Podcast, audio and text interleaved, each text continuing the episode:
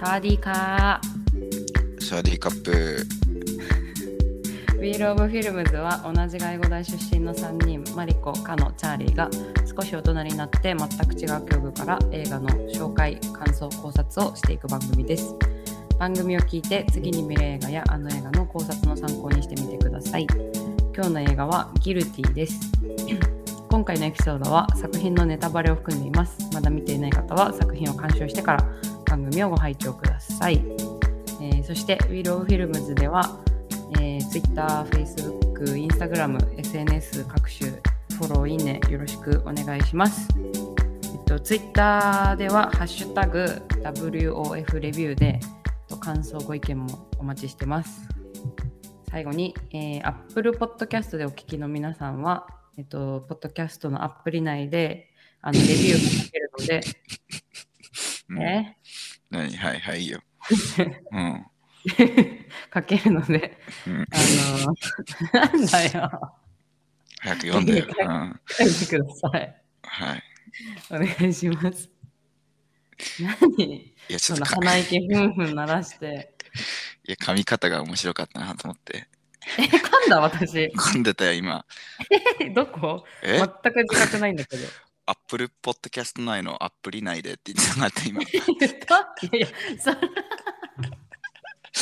れそれはあ、 無自覚、無自覚。それでい噛やんごめんでちょたっ。とちょっとそれが面白くてさ、 うん、アプリとアップルが分かんなくなってそうた。そうアプリアプリになってたかアプリになってた。らまあでも、アップルのアプリだからアプリだよね。うんまあそうだね っていうことになるよね。うん何かと思って急にさ、鼻息に鳴らし出すから、で何の警告と思って。はあ、ということで、今日は私はタイから収録をお送りしております。はい、タイねそうです。やっとコロナもね、収束して、うん旅好きには優しい世の中になりつつ、あそっかそっか行けなかったのか、コロナでねそうです。まあ、ちょっと前から行けたは行けたんだけど、いろいろ、うんそうね、みかんの仕事とかタイミングがあったので、うんあれだったんだけれども、うんいろいろうん旅が自由になって、うん最後に行ったのが私2019年の、あ、2020年の冬か。なんかうん4年前になるのか。うんの台湾が最後だったので、ああ行ってたねうんうん、あの、しただ食中毒になって1週間タイ でタうんイのベッドで過ごして帰ってきたやつ。うんそう、それ以来の海外旅行がタイでございますよ。はいはいはいはタイねい、いやー、初めて来たんだけどさ、うん東南アジア大体一緒だわ。大体一緒うん。うんベトナムに私とチャーリー一緒に行ってるじゃん。ああ行ったねうん、うん。私、ベトナムが好きだわ。あベトナムの方がいいんだこう、こう言っちゃなんだけど。うん。もういやー、タイもいいよ、とっても。何が何が違うのそんな。えー、なんだろう。タイの方が、まあ、バンコクは特にだけど、うん。なんかこう、い忙しいっていうか、おーなんだろう、騒がしいというか、なんだタイのろうなタイの方がでかいのか。タイの方がでかいのかな、いや、バンコクが多分すバごいンコシクかティ、シティっていうのも多分あるけど、うん。そう数日、バンコクにいて、で今、うんチェンマイってところに私いるんだけど、うん。チェンマイは、す言う 言うたらちょっとベトナムの雰囲気に近くて私はチェンマイの方が好きでうん。ということは私はベトナムが好きっていう話になるんだけどおなるほどね。なんかね、ベトナムの方がゆっくりしてて、穏やかな感じで、うん。なんだろうね、なんとなく人の雰囲気とかも、なんとなくだけど、ベトナムの方が私は好き。へえ。あでも俺らがご飯もうん、俺らが行ったのはホーチミンだからさ。まあホーチミン普だとね。通にでかい町だったよね、あれね。うん、別に。でかい町だっったけど、なんかバンコクみたいなシティ感はない気がするな。あ、もうシティシティなのね。結構うん大きい、結構シティだね。なんか本当に、うんなんか東京って感じ。あ、そういう経本験当うん、忙しい感じがある、ちょっと。なるほど。うん。なんかベトナムはさ、シティにはいたけどさ、ゆったりした感じじゃなかったまあ、そうだね。うんう。ん。なんか人もゆったりしてるし、かも。うん。で、あとやっぱベトナムはご飯が本当に美味しかったから、うん。まあうまかったけど、タイタイもうまくないのいや、タイ美味しいんだけど、ちょっと苦手なテイストが私はタイがちょっと多くて、あ、これ食べられないな、食べれるなっていうのが結構ある。あ、そけど、ベトナム行った時はマジで何食っても美味しかったから、う。確かにそうだな。うん、安いし。嫌いなもの一個もなかったし、うん。あとパクチーがやっぱタイ少ないかも。ベトナムはなんかパクチーがいっぱいあったイメージ。うーん。そうそううんまあだからてかまあ好みだね。なるほどね。うん。あでもタイもね、とってもいいとこですよ。うん。そういえばさ、はい。俺あのタイ人のさ、うん。あの同僚に聞いたんだけどさ、おお。あの、タイのピンポン知ってるえ、何それタイのピンポン知らない。知らなそう俺も全然知らなかったんだけど、い。うん。なんかタイのピンポンには気をつけろっていうなんか話になって、何それそう、なんかなったんだけど、うん。なんかタイで、うん。まあ、たそれこそね、バンコクとかで、うんちょっとお前こっち来てピンポンやってきなピンポンって言ってるやつらがいるらしいの、街に。うんうん。で、それを一食べ入っちゃったらもう大変なことになるよっていう話なんだけど、ピンポンうん、もがそのピンポンじゃないってこと。うそのピンポンじゃないんだよね。なるほど。で、どんなピンポンかっていうと、うん。あの、入るとね、うん中。にまあ女性がいるんだけど、うん。 まあでも一応ピンポン台がありまして、あるんだ。うん。そうでピンポンのラケットとかボールとかもあるんだけど、うん。入ったらしい「はいどうぞ」ってそのラケットとかね渡されてピンポン台に案内され て、そしたら逆逆側にはその女性がねうん。いるんだけどその女性が、あの下半身のあの穴からうん。ピンポンを発射して 一緒にあの待ピってピンポンをプレイできるっていうそういうサービス がね タイには何結構あるらしくて、なんだよ、それ。そう結構有え名何毎有名らしい毎ピンポンするたびに発射してくれるの。わかんないわかんない俺もちょっと衝撃的すぎてちょっと詳細まで聞けなかったんだけど、だってラリーできないじゃんね。ラリーはねできないね1 回しか打てても1そう回だだよからねね。そうだよね。うんだってもうそれすごいよねキャッチはできないもんねだってねさすがにキャッチはさすがにいやわかんない。タイの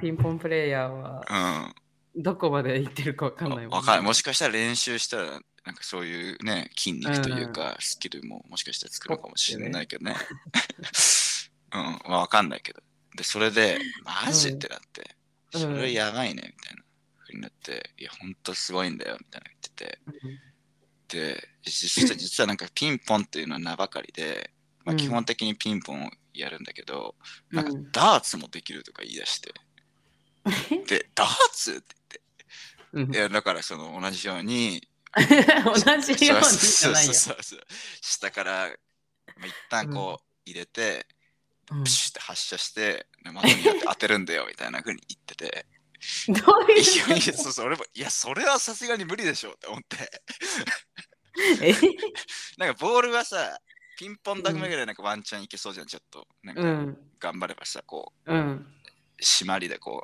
うねもう振ってね。ビーダマンみたいな感じでさ、なんかピョンって そうだねさいけそうじゃんうん。でダーツはちょっと物理的にこれ無理じゃないいや、そうよ。なんかうんで口でも無理じゃんだって。 うん。ダンス絶 対。でどう何のこと言ってんのかちょっと分かんなかったんだけど、うん。でそあうい 結うの構も、わいかんなかったの。やでも本当、まあ、そのいやさすがにダーツは無理でしょみたいな。いやいや、うん。あるんだよ、本当に。みたいな感じで、その場 はね、仕事の休憩中みたいな感じだったうからさ、んうんうんうん。その場は終わっちゃったんだけど、うんうん、そうそんなことをね、聞いたよ。からちょっと行ってみてよ。ねうん、えダーツちどょうっや。と気になるねダーツ、ダーツどうやってんのか見てきて、ちょっと。 確かに。ちょっとそれは気になる。そう。でも結構本当に、まあうんタイではよくあるやつらしいから、そっちへにーそんなか、隠れてとかもないし、見つけられると思う。うん。カオさん通りとか行ってピンポンピンポンって言ってれば。おいで多分来ると思う。来ると思う。 なんかラケットとか持ってなんか素振りしながらこう練り歩いて たら多分あいつピンポンしたがってるって。はい そう多分わかるじゃない、ううん、じゃあラケット探さないとね、まん、ず。そうだねうん。そそんでさその時ねその話してた時に、うん。ベトナム人の、うん。あもう一人同僚がいてうん。いやなんか私それ行ったことあるんだよねみたいなええうん。タイ行った時みたいなう言んって。て、マジかって言ってでまあダーツはしてなかったけどうん。あの確かにピンポンはしてたって、まあ、お言っててー。でしかもその子ベトナム人だったからうん。あのタイのピンポンのこと知らなかったんだってうん。で結婚今アイルランド人と結婚してんだけどうん。うん。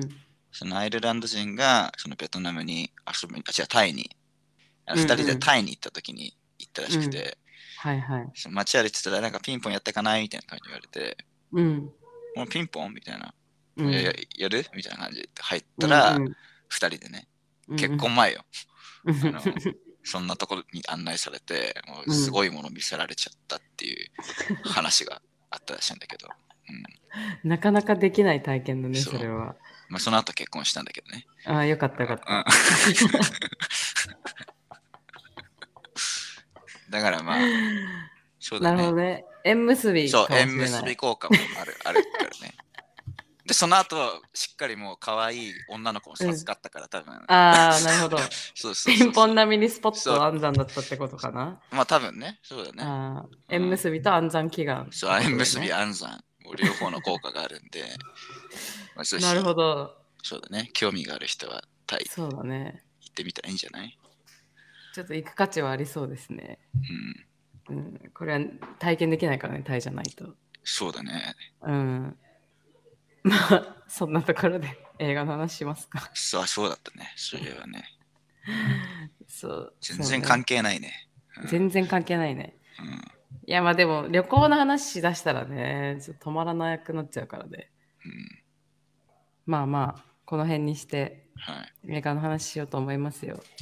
うん今日は私が持ってきたギルティはいではすいね。デンマークの映画です。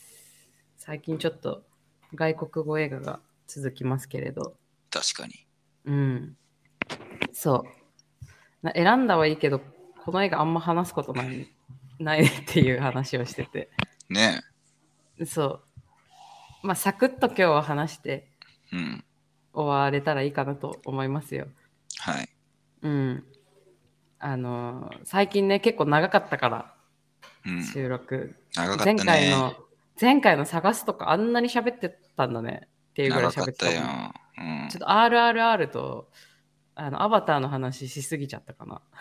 そうだねそう。だ上がっそのデータがさ上がってくるときにさうん、毎回長さに我ながら驚いているうん、ただその後のマグノリアも同じぐらい長いよ多分あそっかうん前回はそっかマグノリアかうんマグノリアはねでも話し足りないぐらいだったからねまあねね難しいねだからうんまあいいんじゃないもうこの際長さはまあうね、ん、ランダムということで、たまに長いのもあれば、短いのもありますそうよっていうことでね。みんな垂れ流して聞いてもらえればいいなと思いますよそうね。うん2倍速とかでもいいか らね。あそうそうそうそう2倍速で聞くと結構おもろいよねまあそうだね。俺は編集とかするときちょっと1.7倍ぐらいで聞いてるけど。あそうなんだうん。ったちょっとなんか間とかがさ違う雰囲気になってちょっと面白いよねああ、確かに。うん確かに。うん。そうなんよ。まあまあ、じゃあ作品情報いけますね。はい。お願いしまはいす。。タイトルがギルティで、えー英題も、えーザ・ギルティですね。うん。で、調べたところ、このデンマーク語の読めないデン・スキル・スキルディジみたいなやうつんもザ・ギルティっていう意味だそうです。デンマーク語で。うん、で、制作年が2019。ジャンルがこれまたサスペンススリラーですね。はいはいはい。はい。これですね。はい。 で、作品時間が短いんだよね、これ。88分。うん。そう、私、この短さがすごくいいと思っててさ、個人的に。なんかこのめっちゃ短い中で、うん。よくあの展開をなんかこうたっぷり楽しんだ感をなんか与えてくれるおー映画となしるて、うんうんすごいこのなんか短いってところがよく出てる映画だなと私は思っている。ほどねまあそうだね。うん、この長さで正解だね。そうそうそうそうそう。うん。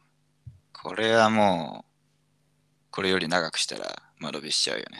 そうそううそうそうそう。こっちもちょっと体力使うと私は思ってるからさこの映画。確かに。そうだね。緊張感があってなんかこううん追体験するじゃん、この自分が。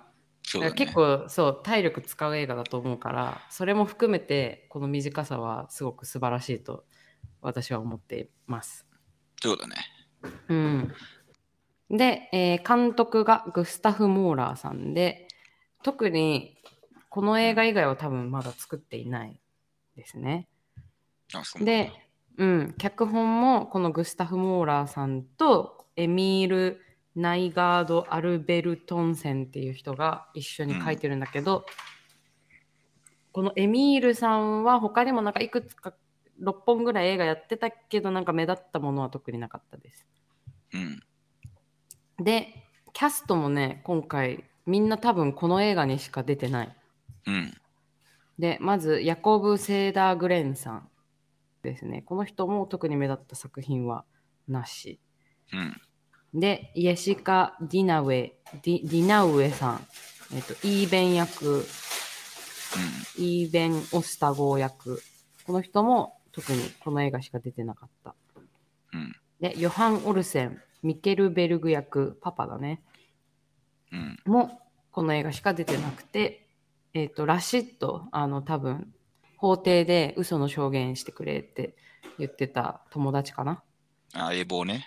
うん、相棒が友達じゃない相棒ねがうんオマール・シェガウィさんでこの人もこの映画しか出てなかったですね、うん。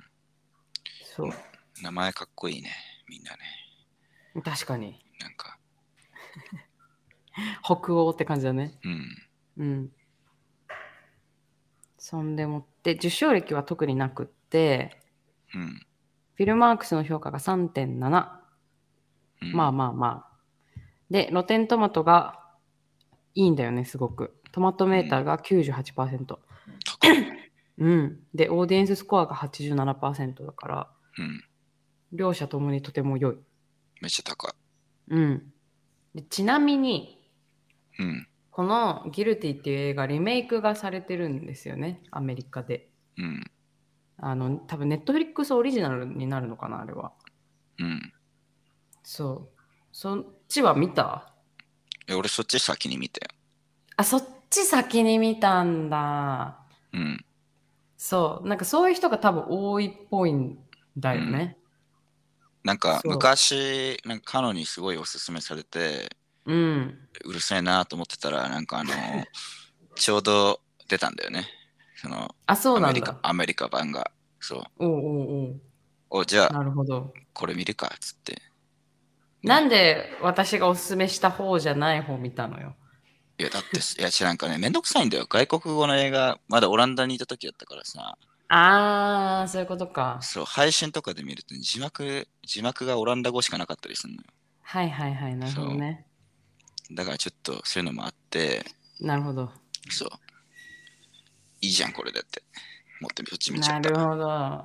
見たのかのアメリカ版。いや、アメリカ版をこの収録まで見れる分だけちょっと頑張ってみようと思って、うん。見て、最う後ん多分15分ぐらいは見れてないんだけど、ああ、なるほどね。大体は見た。大体見たね。うん、そうこのリメイクされた方うん。がめちゃめちゃ評判が悪いんだよ。ああ、そうなん。えっ、とトマトメーターとオーディエンススコアとか確か47%とかでめちゃめちゃ。ゃ低くて、なんでいや、多分だけど、私もちゃんと見てないけど、うん。やっぱりこのオリジナルとの比較じゃないかな。もう一緒一緒じゃんって思ったんだけど。うっそ、う、うんわー、出たよ。いやむしろそっちでいいじゃんって思っちゃったけどね。えー、そうんっち派ですか、うん。えー、もう私は、その、リメイクされた方を見た、見始めた瞬間、もう最初の、なんかイントロの時点で、うわ、もうこれ絶対うん。ダメだなって思って。うんうん。でそのまま見続けてあやっぱりこれはダメだってなって全然好きじゃなかったからすごい評価納得なんだけどうーん。いや、俺は割と忠実なハリウッドリメイクって感じだと思ったけどね。うわーそうかうん。ちょっと話もほぼ一緒だし、セリフまでうんなんか同じにしてたし、確かね。うんうん大体一緒だったそうそうそう。ちょっとカットとかまではさすがに覚えてないけど、うんうんまあ、えーうんまあちょっとビジュアルはね、なんか向こうの方が明るかったかな、うん全体的に。あ今でーもそうだったううんん。だからまあ、まあでもそんなビジュアルって俺この映画そこまで大事じゃないと思うから。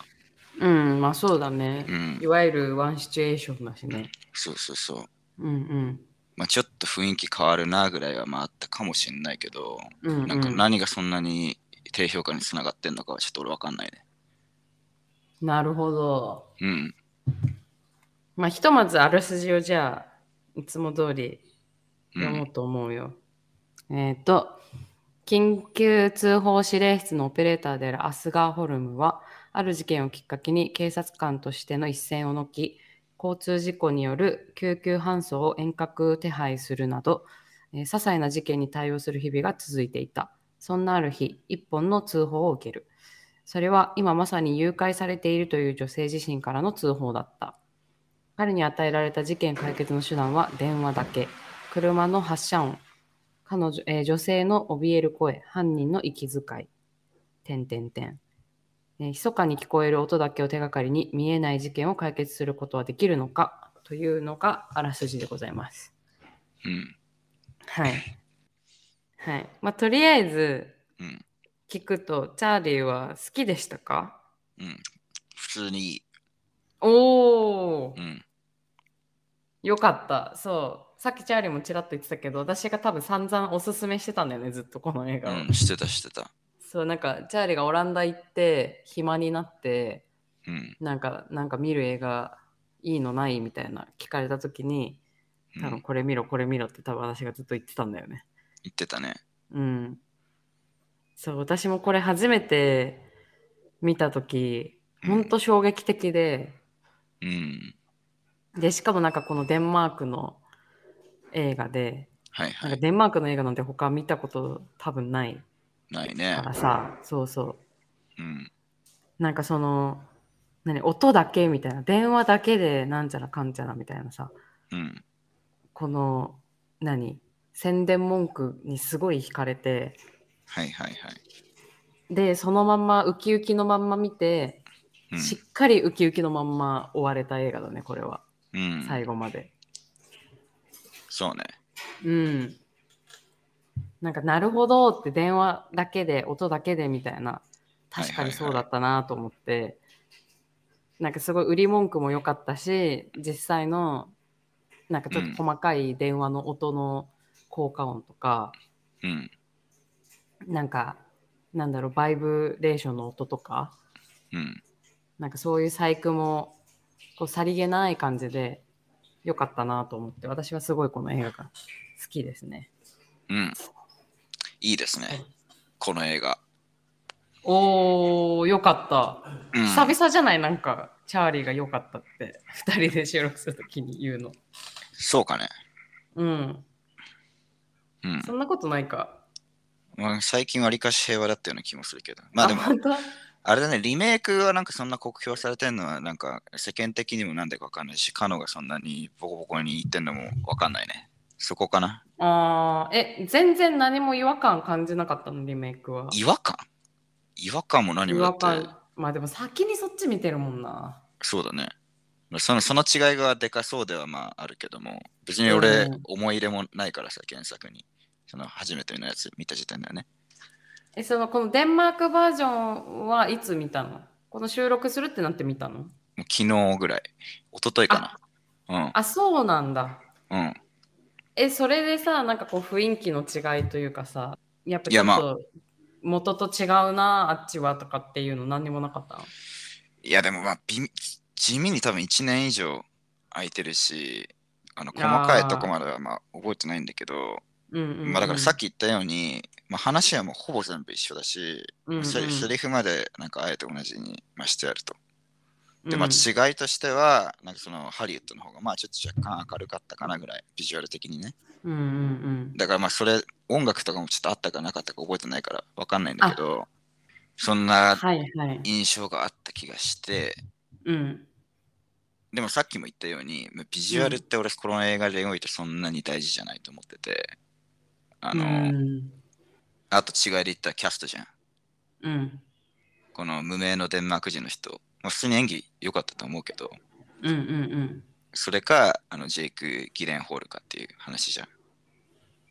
あの、リメイクの方ね。リメイクの方ね。うんうんうんでジェイク・ギレンホールもすごくまあ演技良かったし、まあ、ぶっちゃけ、その演技力だけで言ったら、あの、原作の人よりまあ良かったと思うし、うん。うん、なるほど。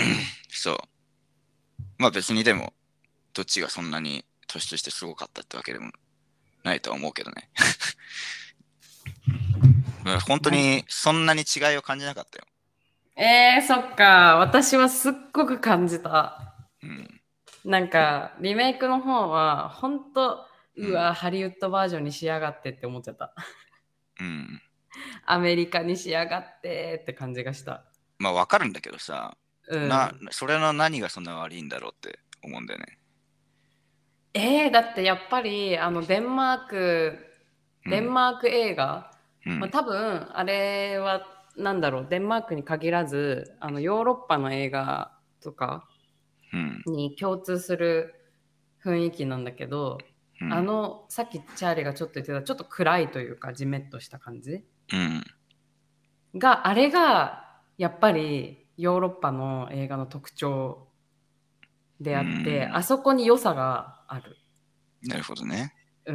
からうんもう完全にそのまあしょうがないハリウッドでリメイクしてるからそりゃしょうがないんだけど、完全に雰囲気がもうハリウッドの雰囲気になって、その静けさとかうん。なんだろうあのジメッとさジメッと感とかうん。がん完全になくなっていて、なるでほどデねン。そうデンマークバージョンはいろんな余計なもの全部そぎ取って本当にシンプルにやってくれてるからいいってところもあったと思うんだけど、ハリウッドはもうあえてその削ったところを全部戻してくっつけて、もうエンタメに全部してる。え、何例えば何それ何がそんな違ったっけえっとアメリねカ版まだずと一番最初うん。になんかこの覚えてないんだよね。一番最初なんか夕日の中にヘリみたいなのがドクドクドクドクドクってこう飛んでて、うんそのうんあの繋いでる時の「助けて!」みたいないろんな事件のなんか今すぐ何々が必要、なんか何救急車呼んでくれとか助けて私なんちゃらかんちゃらとか火事だみたいな音声がぶわーってあーそうこそううランダムにうんはいなんか始まる、もうあの時点でうわやっちゃったよって思ったああ、なるほどね。うそう。わハリウッドにしちゃってるわって唯一のそのストーリーの違いだとさ、わかんない。うん他にもあったかもしれないけど、うん俺の記憶で一個覚えてるのは、そのなんか山火事があったんだよね、アメリカ版の方は。うんうんうんうなんかん山火事があるから、なんかちょっと救助とか人手が足りてないんだよみたいなのがなんか裏でずっとやってて、うんみたいなのがあったんだけど、なんか原作見たら、あれ火事起こってないじゃんみたいな。火事ない、うん、そう。で、そのヘリのやつとかも山火事のやつだと思うんだけど、だからなんか、そうそうなんまかあ足したんだ多分ね。うん。山火事多いからさアメリカうん。多分アメリカのその文化にこう馴染むようにああ、なるほど、アね。メリカのリアリティに近くするように多分そその演出は入れてるんだと思うんだけどアメリカ感出したんだ。そうアメリカ感出したんだろうなと私は思ったけど、うん。そういうのいらないって思っちゃったなるほど。なんかだってその緊急の連絡のところでさ、その、えー名前なんだっけ、えっ、と、アスガ、アスガが、うん。その、いろいろさ、こうちょっと他のし司令官とかからさ、後回しにされたりとかさ、ちょっとドライに扱われたりするのが結構特徴じゃん。うん。彼彼のキャラ的に。うん。で、それだけの理由、その彼のキャラクターに対してのみんなの態度っていうところと、あと多うん分そのデンマークの、ああいう司令室の雰囲気っていうかさ、ちょっとみんながもう日常毎日同じことこなしてるから、うん。こう、あんまりこう、何深く、なんだろう、その手を差し伸べてくれない感じ、ちょっとドライな感じとかが、うん。表現されてて私はいいと思ったのになんかうん山火事でこっち手一杯だからそっち行けねえんだよじゃあその彼のキャラが立たないじゃんって思ってうーんな,、んなるほかど状ね況が違う条件がちょっと違うなみたいななるほど。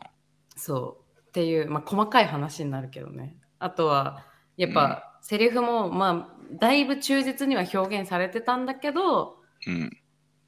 こうそのじゅ原作っていうかこの元のデンマークの方にちょっとこう付け加えてコミュニケーションがもうちょっと多い感じうんの。セリフが多くてうん。大体がなんかそれもエンタメチックになっちゃってるというかまあこれもコミュニケーションなのかなとか思いながら見てたけどまあそうね。単純に文化のね、違いもあるかうら。んそうそうだからもうアメリカという文化に寄せて作ってるんだったらまあ仕方ないっちゃ仕方ないけどだからシンプルにうん。なんかハリウッドでリメイクされたのはちょっと違うなーって思っちゃったな。うーん。うんなるほどねエンディングとかは一緒なんだよね、きっと。エンディング見れてないんだけど。あ、そっか。う。うんん。わかんない。俺覚えてないよ、さすがに。あ、覚えてないか。うん。結構前なんだよね。一回しか見てないし。そうよね。うん。うん。しかもそそうそのう時まは、なんか収録する感じのあれで見てなかったし。まあ、そりゃそうだよね。うん。私、特にこうのん映画、そのデンマークの方の話するけど、うん。映画の好きなとこはやっぱ主人公のこのヤコブ・セーダー・グレンさんうん。がすごいいい方をってて、うん。よかったね。う。うんなんかそれこそ、なんだろう、その今の話にちょっとつながるけど、うん。あの、なんだろう、もう彼の表情とかさ、うん。見ただけで、もう完全に、なんだろう、ちょっとひねくれてる人なのがすごく伝わってくる演技だったじゃん、う終始。ん。うん。そう、あの、ちょっとドライな感じと、なんかこう、ちょっと、あの、テンパーが低い感じ。あのはいはいはいはいすぐ切れちゃう感じとかで、で、ちょいちょいそのさ、なん彼の、なんか経歴っていうかさ、うん。うん性格とか周りとの関係性とかがちょっとずつこう分かっていくじゃん。うん。そういやだねー。ここの人なんかちょっとやらかしちゃった系の人なんだなーで今の仕事納得してなくて、うんもうなんかひねくれながら仕事してんだなーみたいなのがさちょっとずつ分かっていくじゃんね。うんでその中でさなんかのなんか人物像をこう想像を自動的にこうすると思うんだけどうん。なんかまんまと本当その通りに想像できるようにうん。演技してる感じ、とあとか彼のもうあのルックスがもうさうん。もう込み込みなんだけどルックスがもう完全になんかやさぐれてるちょっと切れやすい男の人感がすごかったじゃんうん。うん。そうだからそれがもうとにかく私は好きで、なるほどね。うんうんでそんな彼が途中からどんどんこうのん。事件にさ、なんだろう執着していくっていうかさうん。なんかもう奥さんも出てっちゃってうん。で仕事もうまくいってなくってうん。で相棒もなんか酒飲んだくれてて明日どうどうなるか不安みたいなさ、うん。もう何ももう失うものないみたいな状態うんでさ、ないくなってると見受けられるこの主人公が、うん。なんか唯一この善なるものをしようとしてなんかこのうん事件、にうんなんかこうしがみついてるみたいなさ偽善だけどとっても。なんか俺の解釈とすごい違うんだけど、そこ。えなんかー俺の受け取り方としては、うんなんかあのおっさんなんかまあ短期でさ、うんまあ、切れやすいみたいな感じあるんだけど、なんか多分もともと正義感は強かったけど、うんまあなんかちょっと勢いでやらかしちゃって、まあ左遷されて、コールセンターみたいなところに言われて、うんいや、早く現場に戻ってバリバリ警察の仕事してえなみたいな風にやってる人だと思ってたんだけど、だから正義感はなんかもともとあって、だからもう一刻でも早く現場戻りたいのに、コールセンターで電話の、何、受け渡ししかできないから、そのうんふ自分が普段やりたいその正義感の、正義感とかを出せなくてちょっとフラストレーション溜まってる人みたいな感じだと思ってたんだけどね。俺的には。ああいやもちろんなんか超遡ってうん。警官になった時はもちろん正義感なきゃこんな職業つかないだろうしあれだけど多分長い間私は多分やさぐれてたと予想したえ、違う。それは違くないわかんないけど。言ってたかもわかんないけど、うんまあ、やらかしちゃって、多分もう最近、一時的にこのコールセンターにこう左遷されて、うんで、うわ、正義感ムーブ起こしてえなと思ってたのに、電話しかやらせてもらえねえなと思ったから、出た時に、うんあの、ああいう電話が回ってきたから、もうここぞとばかりに、こう、いええやー、そうなん警察の仕事っぽいやつをもう独断でさ、もう自分うのん使用形態で、あの犯人にかけちゃったりとかして、うんみたいな風にしてんじゃないかなと思ったけどね。ええあそこの解釈違うと全然あれだね映る感じが変わるね、わかんない。俺はそうだと思ってたな。いやもちろん警察官としての正義感はあると思うけど、うんもうだって最後の最後にそうなんで殺したのってあの自分が19歳の少年を撃って人殺したんだっていう時にうん、理由は殺せたからって言ってたじゃん。そうだね。うん、っていうのも含めて多分彼は完全に自分のステータスに溺れてたところがあるんじゃないかなっていうのが私の想像した世界。ステータスに溺れてたか。うん。まあだから、まあ、どうだろうな。まあその線ももちろんあると思うけど、まあ俺的にうはんそのもともと持ってた正義感と、うんあとはなんかちょっと罪滅ぼしというか埋め合わせ的ななんかやえー、そういう感じか。やつだと思う。だってまあ後悔はしてた感出てたじゃん。さすがに19歳の男の子さ。あれはでもこの事件に関わったからそういう気持ちが出てきたんじゃないあ、そうそうそうそうそうそう。うんそうよ。だってそれまではさだって偽証して法廷でさどうにか戻ろうとまでしてたわけじゃんね。まあそうだけど。うん。そうだからいや私はなんかこれでうん。うんなんかいいことして取り戻そうみたいな感じじゃなかったと思うんだよな。えー、俺それもあったと思うなーっていうぐらいだな。うんい。やなんえもちろんうん。あれだけどこのたまたま出会ったこの事件に私はもうこれになんかこううん。すがるじゃないけどこれしか今こう自分の正義を証明できるうんものがもうないっていう状態になって、あそこまで必死になったと私は受け取ったんだよね。なるほどね。うん。それどういう、どういう心境よ、それ。今まで悪でさ、うんやさぐれてたやつがなんかいきなりその罪滅ぼしとか罪悪感とかもともとの正義感とかも何もなしでなんかなぜかいきなりその事件にすがるようになったってことえ、違う違う。なんだろうんう。うーん、その毎日毎日さ、やっぱ同じことを繰り返してやってるとさ、はいはいその最初は、その、なんだ警察官になった時とか、何でもいいけど、このうん新しい会社に新入社員に入った時とか、新しいバイト始める時とかってみんなさ、うんまあモチベーションは高いじゃん。うんで、いろいろ自分の中のポリシーとかがあってさ、こういうう風に接客するんだとか、こういう風に警察官の仕事を執行するんだみたいなさ、すごいもう正義感とか自分の、自分の中の正義フルマックスでさ、始めると思うけど、毎日毎日同じこと繰り返して、毎日毎日、んなんかこの映画の中でも、なんか正直くだらないうんなんか何そういう電話も受けるわけじゃんね。うんうんっていうのをやってると正直どんどんさこうなんだろうちょっと怠ってくる部分がいろいろ出てきたりとかするじゃん人間って。なるほどねそうずーっと同じ入った初日と同じモチベーションと同じピュアな心と同じ正義感ではさどの仕事も多分できないと思うんだよね。うん相当すごい人じゃない限り。うんそうだからそれでこの、えーアスガーもうきっんと、えもちろん正義感は警察としての正義感は常にあると思うけどうんなんだろうそれのなんかレベルが多分どんどんこうひひレベルっていうかこう許容範囲が多分どんどん狭まってったと思うんだよね。なるほどね。そうでいろいろそういう自分のうん権利をこう権力を施行できる立場としてうんこうちょっとエゴが出てしまったりとかうんそういうので多分その何かしら事件をその射殺しちゃった事件とか起こしたわけであって相棒もだって飲んだくれててその相棒に45杯飲んでるって言ったら、じゃあ気をつけて運転しろとかさ警察官なので言うわけじゃん。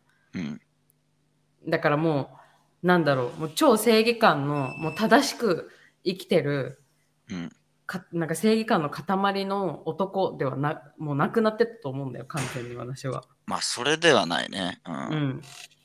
もう潔白のあのこの前のマグノリアのジムみたいな正義感あのジム、どれだ。オフィサージムと警察官のまあいい警察官ではないよねとにかくああ、はいはいはいはいはいはいはい。あの、恋しちゃうジムね。そうそうそうはいはいはい。そうそう、だから、なんだろう、例えばさ、もし初日だったら、うんもう市民の役に立つために頑張るぞみたいな初日だとしたら、うん例えばあのこの映画の中で受けたあのちょっとくだらない、うんあの電話なんか今膝怪我しちゃってとかうんなんか今風俗街でちょっとパソコン盗まれちゃってとかっていうああいうのも多う分ん真剣にやれやれと思いながらも真剣に対応してたと思うんだよ初日だったらね。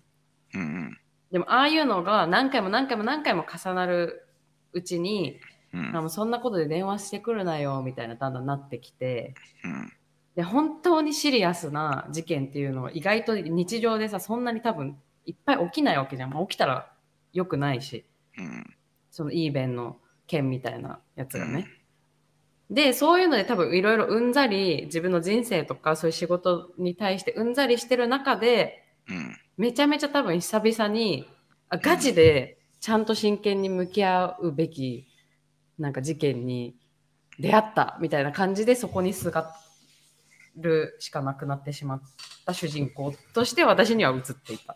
なるほどうん、俺とは違うわそれはえなこんかこに違いが出るともマジで思ってなかったわ。全面然な白い ね。納得もできないわそれ聞いてもしかも私もチャーリーの意見も全然納得できない わ。だってそしたらなんかもうし視点が全然変わってくるもんこの映画の。まあそうだねうん。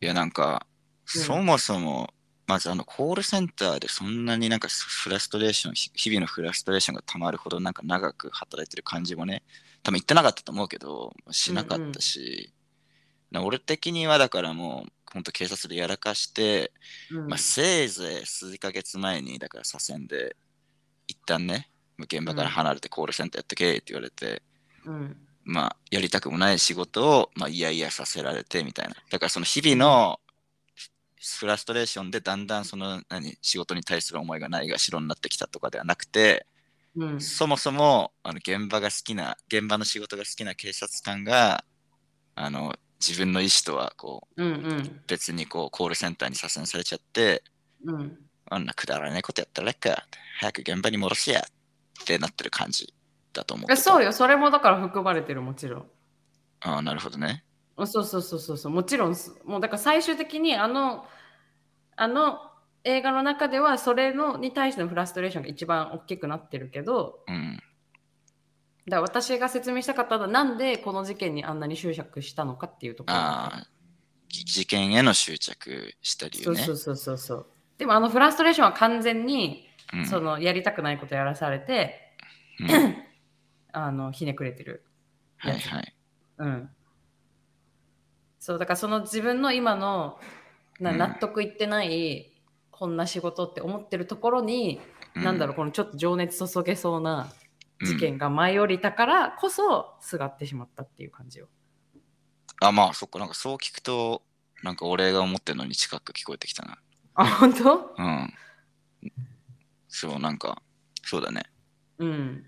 まあだから、コールセンターの仕事やってらんねえ、つまんねえ、早く現場戻りてえと思ってたら、そう現場の仕事っぽいやつ来たから、おっしゃうんって。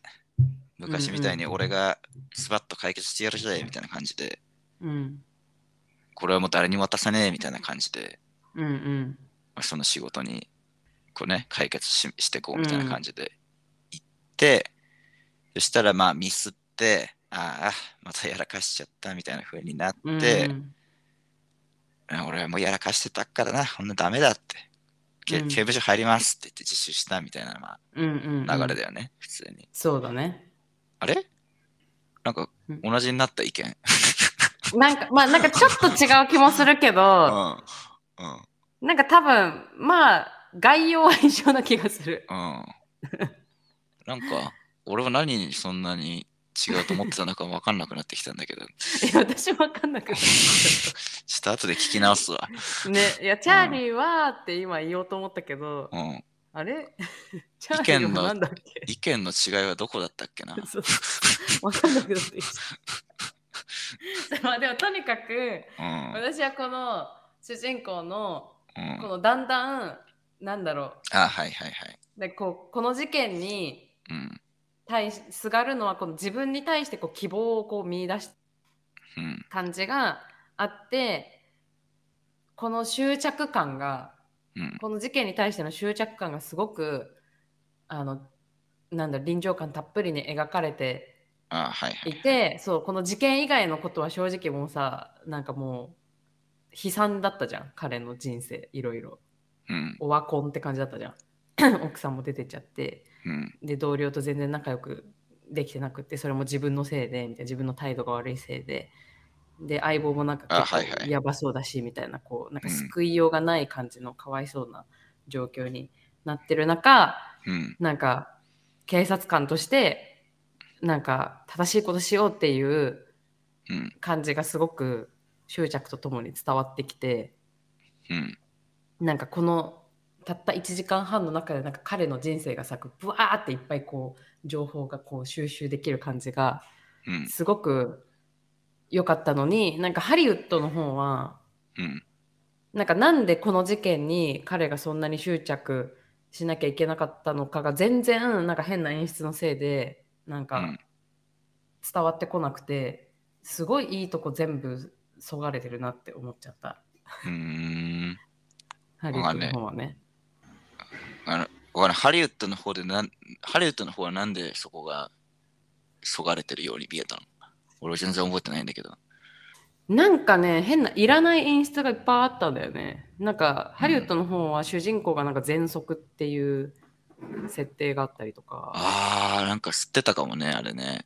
そうってやつ吸ってて吸ってたかも、なんこう確かに。自分がうんブワーって興奮するのと一緒に喘息の症状も出てきちゃってみたいな、あ演出ーがああっったたかりとも、かあったかも。うん。そうそうそうその出てっちゃった奥さんとの電話の会話があったりとか、あ、電話してた、奥さんと。そう電オリ話ジナ会ル話してたのよ。は出てなかったもん。出てくれなかったもん出ね、おて母さんね。そう出てこない。だからなんだろうその外との関係性がもうちょっとこういっぱいあって主人公とね、ああ、なるほどね。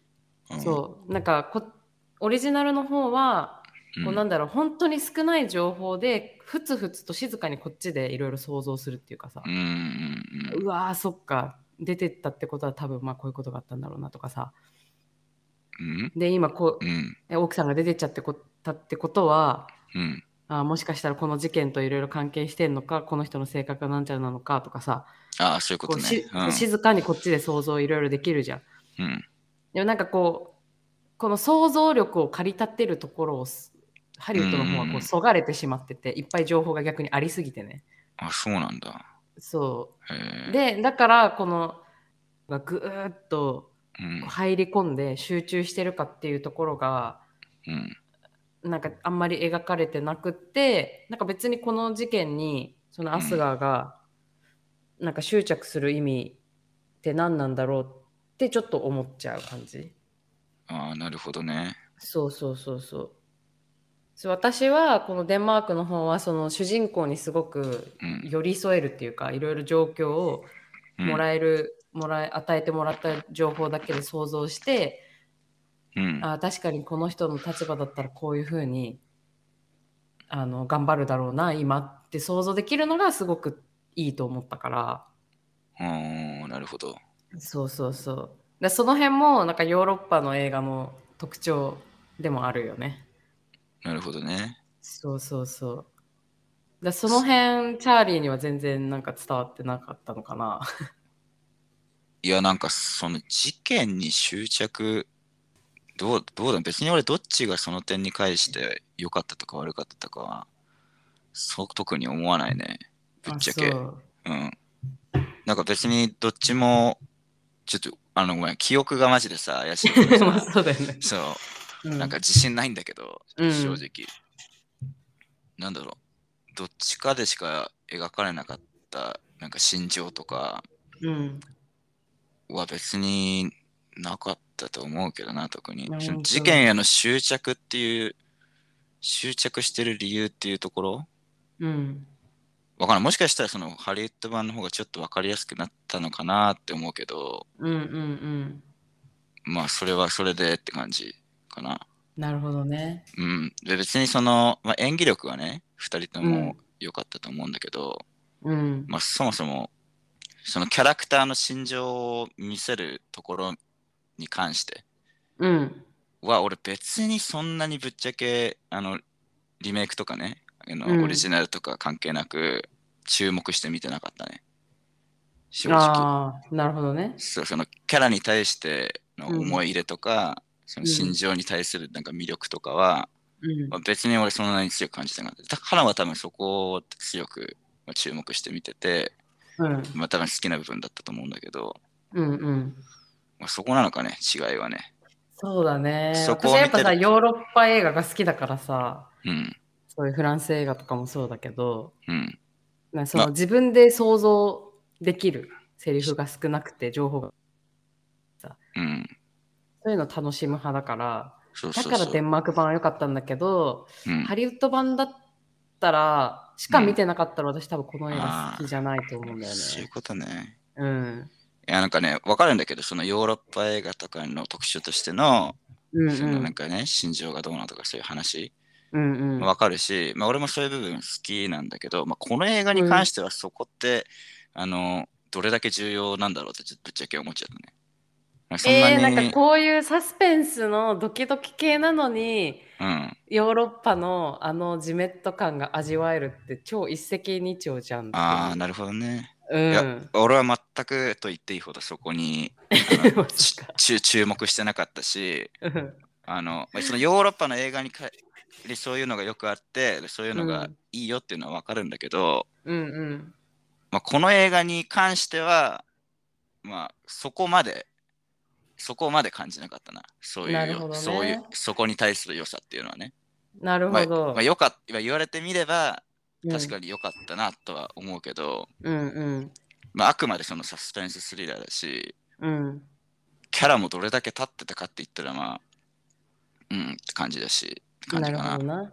でもね、本当に演技は良かったと思ってて、おおまあ、ぶっちゃけ2人ともよ、そのジェイク・ギレンホールも良かったし、オリジナルの方も良かったし、ー。でうんうんあのもうさっきも言ったけど、まず単純なもう演技力勝負だけで言ったら、まあ、ちょうんそれはさすがにジェイク・ギレンホールにまあ軍配が上がっちゃうとは思うんだけども、うん。でもあのこっちの何何さんだっけ、デンマーク人の人。ヤコブ・セーダー・グレン。そう、こ の人、この人、んヤコブ。ヤコブでいいんじゃないヤコブさんね。でもこの人にも軍配が上がる部分があると思ってて、うんうんまうあ、ん。それはやっぱりあの知名度がないっていうことなんだよね。まあね。誰も知らないじゃゃん、この人。デンマークで有名なのか知らないけど、ん。うんまあ、普通知らないじゃん、この人。うん。だからこうぶ映画にこうバンって出てきて、もうこの人に対するもうバイアスとか、もう情報がゼロの状態でさ、俺たち見始めるわけよ。うんうん。だから、この人のその演技だとか、その、まあ、脚本とかでね、まあやってる部分もあるんだけど、まあ、それが全部あのゼロの状態から、一人でもキャラクターをこう作り上げていくみたいなね。うんうん。そういう風になるわけ。でも一方、あの、オリジナル方のジェイク・ギレンホールで見ちゃうと、うんうん。俺らジェイク・ギレンホール何回も見てるから、他の映画で。うん。あなんか、その前の役とかで受けた印象とかによる先入観とかももうあるし、うんうん。ぶっちゃけ結構なんか配役でさ、そのこういうキャラやるんじゃないみたいな予想できるのって結構あんだよ、ハリウッド映画だと。ああ、まあ、だ日本でもそうだよね。だって、そう、日本の知らないけど、なんかいやだって、キムタクが出るってことは、まあ、キムタク死なないだろうなとか、そういうレベルでしょ。あ、まあちょ、簡単に言うとそういうことよ。そうそう、簡単に言うと。そう、じこれで言うと、まあ、ジェイク・ギレンホール出てくるってことは、うん。まあ、ちょっとなんか気が短いやつみたいな、ちょっと危ないやつみたいなのが、そういう一面あるやつなのかなみたいなね。なるほどね別にまあサスサスペンスの映画とか見てても、うんうん。なんかこの中の犯人は誰だみたいになってんのに、うんうん、うん。なんか明らかに一人一人だけ有名な俳優使ってたら絶対犯人こいつじゃんみたいなね。ああ、なるほどね。 そううんそうそうそううんうんうん、あるよね。うんうん。あとなんかもう顔見たらさ、こいつが犯人だなって結構わかるパターンとかもあんだよ。その結構。いや、どんだけだよ、本当に。いや、じゃあ、じゃあマジで、あるうんのこれは。これ絶対俺だけじゃなくて、うなんかん。映画ってそのさ、キャラクターの造形とかも全う部ん。合わせて作るから、まあミスリードとかももちろんあるけど、うん。キャラに合わせてその俳優もこう演技とかするから、うん。なんて言うんだろうな。わかんだよ、結構。その、なるほどね。有名な俳優とか使ってるとね。うんうんうん。なんか前はこんなんだったのに、この英語ではなんか最初からこんな感じだな、みたいな。うんっ、てことはなんかあんのかな、みたいなとか、まあいろいろ思うわけ。うんうんそうそう。だからその点、ジェイク・ギレンホールは、うんやっぱ、バンって画面に出てきた状態から、俺も先入観ある状態で、うんこう見てるから、うんうまあ、それを元に予想したりとかもまあしちゃうし、もちろん。んなるほどね。そう。だだからその点、オリジナルの方はもう完全もうゼロ、もうフラットの状態で、うんうんうんで、その、キャラクターの表現っていう意味でもね、うん。うん。あの、オリジナルの方は完全にもう俺らからしたら、てかもうほとんどの人からしたらもう白紙の状態から、あの人が、ヤコブさんがもう全部一人で描き上げるっていうことが、うんできうんまあ、できるから、うん。そうだね、そっち、その点に関してはやったらそのヤコブさんの方に軍配が上がるかなるほどね。な。そう、純粋な演技力ではジェ,、ジェイク・ギレンホールの方が上だとしても、まあ、映画に対するまあ役割っていう意味では、魅力っていう意味では、えーそそのヤコブさんにその点では軍配が上がるんじゃないかなと思っとかない。うん。なるほどね。うん、確かに、その、彼のキャラクター全くわかんないからこそ、あの、いっぱい情報がさ、ちょいちょい出てくるので、こっちそうでそうすそうごい組み立てていくよね。そうそうそうそうそう。それはあると思うよ。で最初パッて見た時とかさ、あの、ジャケット見るだけじゃ、彼がすごい切れやすいキャラとはわかんないもんね。そうそうそう。うん全くわかんないじゃん。もう優しい人なのか怒りやすい人なのか、うん。いい人なのか悪い人なのか全然わかんないけど、まあ、ジェイうんうク・んギレンホールバンって出てきたら、うん。ちょっと予想できちゃうよ、やっぱり。あそうなんだ。私はうん、見たことないからわかんないんだけどさ。そそういうキャラなのね、彼は。う。まあそういうキャラっていうか、他の映画ではこうだったのにみたいなね。ああ、なるほどね。うん。このまあ映画ではちょっことデータうがしてるみたいな。あるまあからねでとにかくデータがあるんだよ。うそんううんうんうん。絶対でなそれるをもとに、ちょっと予想とかできちゃったりすることもあるからっていう話。ほどね。ああ、なるほど。そう。まあ、しかもその物語の予想って意味だけだけでもなくて、うそのキャラクター自体のね、ん、こうういん。う人なのかなっていうのも、すごいね。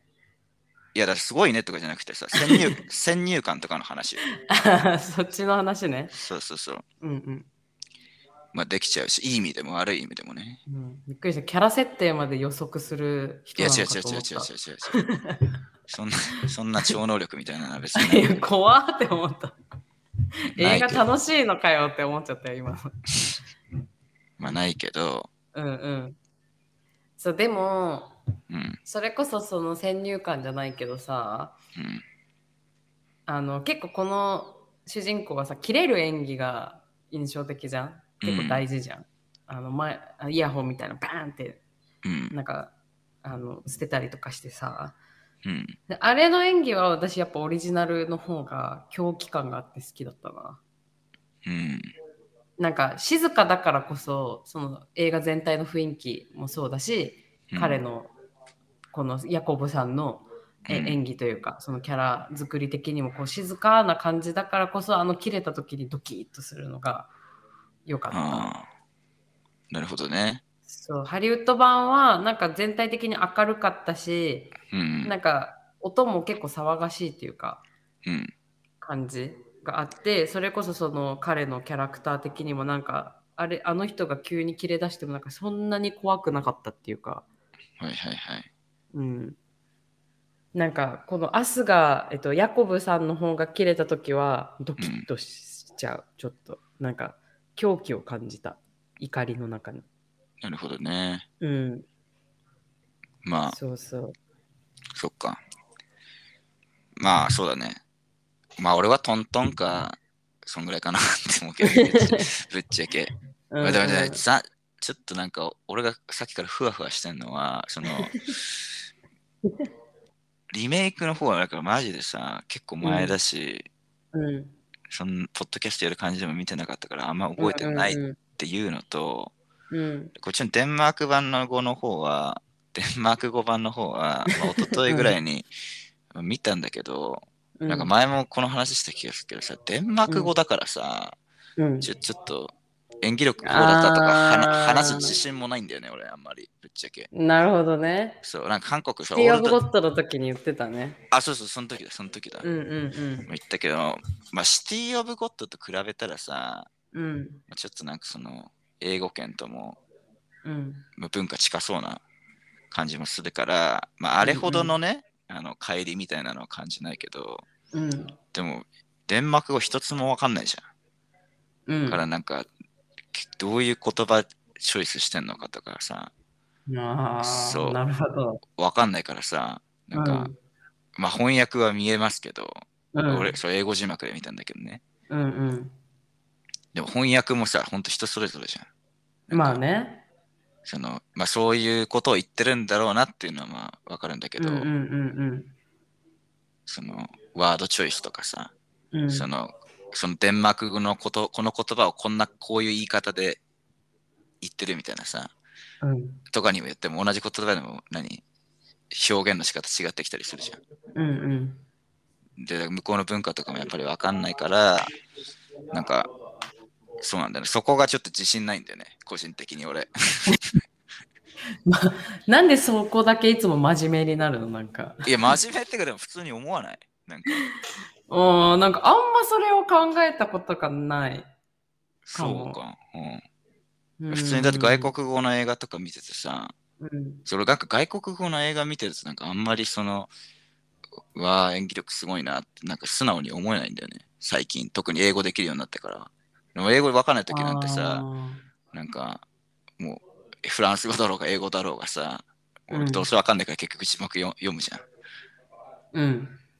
からまあなんか全部ぶっちゃけ一緒だったんだけどやっぱそれこそこあのーそうなるポほッどなポッドキャストとか始めてさうん。なんか考察してきましょうよとかちょっと演技力とか見てきましょうよみたいなうん。風な目で見るようになってから見るとなおさらそういうとこが気に,、気になるっていうか自分に対して自信がなくなるようになってきたなるほどな。そうそうもしかしたらそんなに演技力みたいなとこ私が注目して見てないのかもしれない。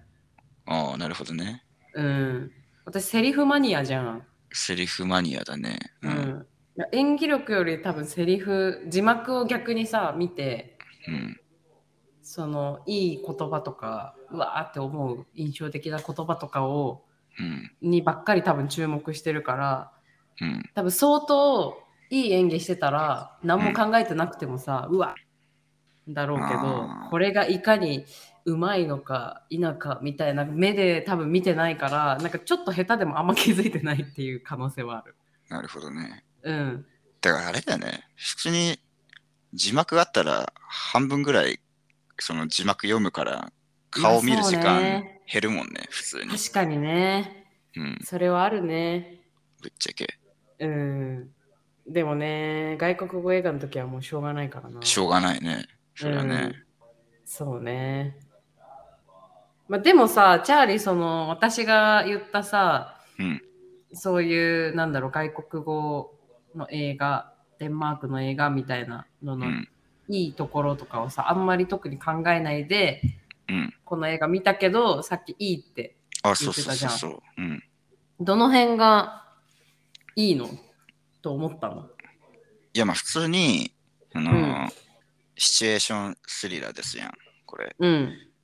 で、あの、まあ、電話口だけの声を頼りに、あのー、ね、こういう話を追ってくみたいな構成になってると思うんだけど、まずそのアイデアが面白いし、うんうなんかん。なんか前にも似たようなやつあったような気がするんだけど、うんうん。なんか、でもこういうのってこう、想像がさ、働いて面白いよねっていうのがまず、うん。そうそのね。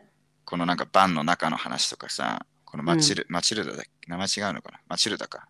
マチルダ。うん。そう、マチルダが家に一人でいるいるあの家とか、うなんんか頭にこう映像が勝手に浮かんでくるじゃん。あうんうんこういうとこで女の子がこういう電話してんだろうな、みたいな。うんうん。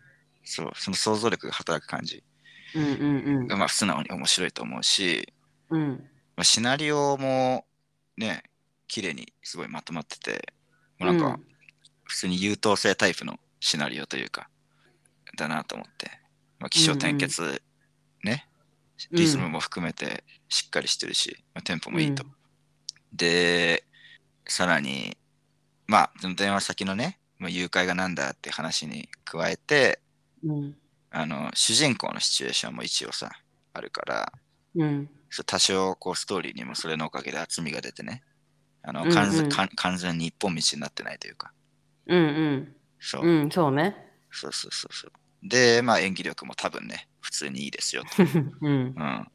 なんで、まあそういうの全部含めて、文句なし、普通に良作って感じおーなるほど。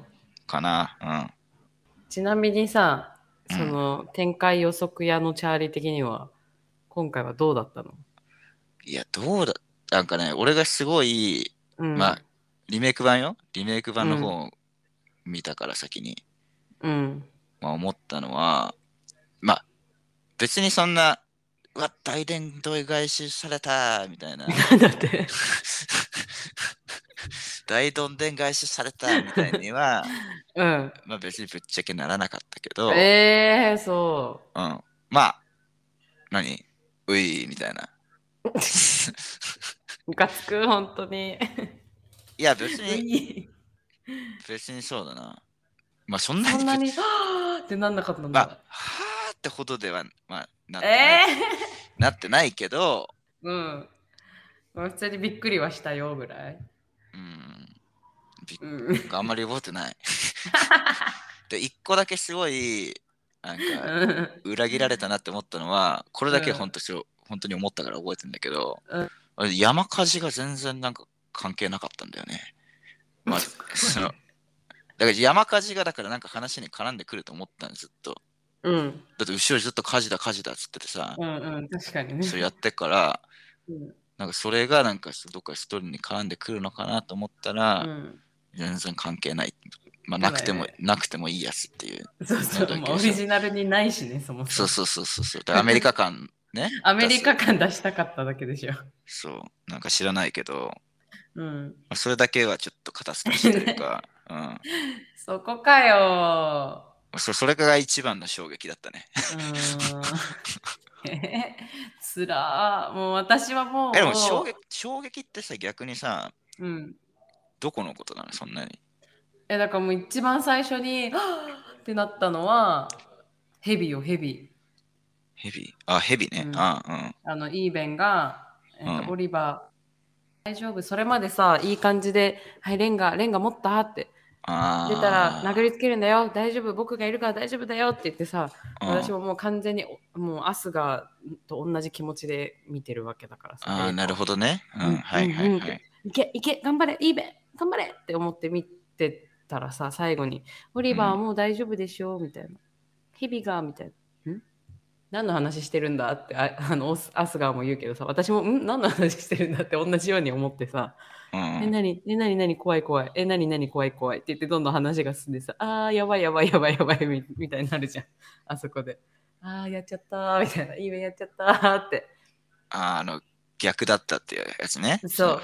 いいやつとそう悪いだ、やつ。ヘビがみたいな。ヘビがあれで泣いてるから、私が取り出してあげたら泣き止んだの。あー、そういうことかーみたいな。それで全てを悟った私とアスが、みたいな。ああ、なるほどね。ああー、みたいな。あの時のショックと衝撃。あー、まあそうだね。いや、俺もまうあん普通になったよ。うわなるよね。ああちゃちゃちゃーって、まあ、たでだそうそう。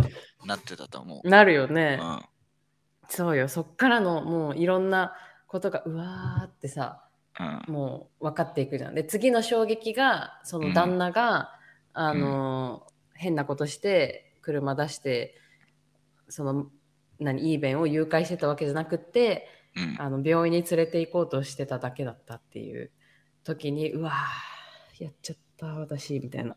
自分完全にアクターだから さ。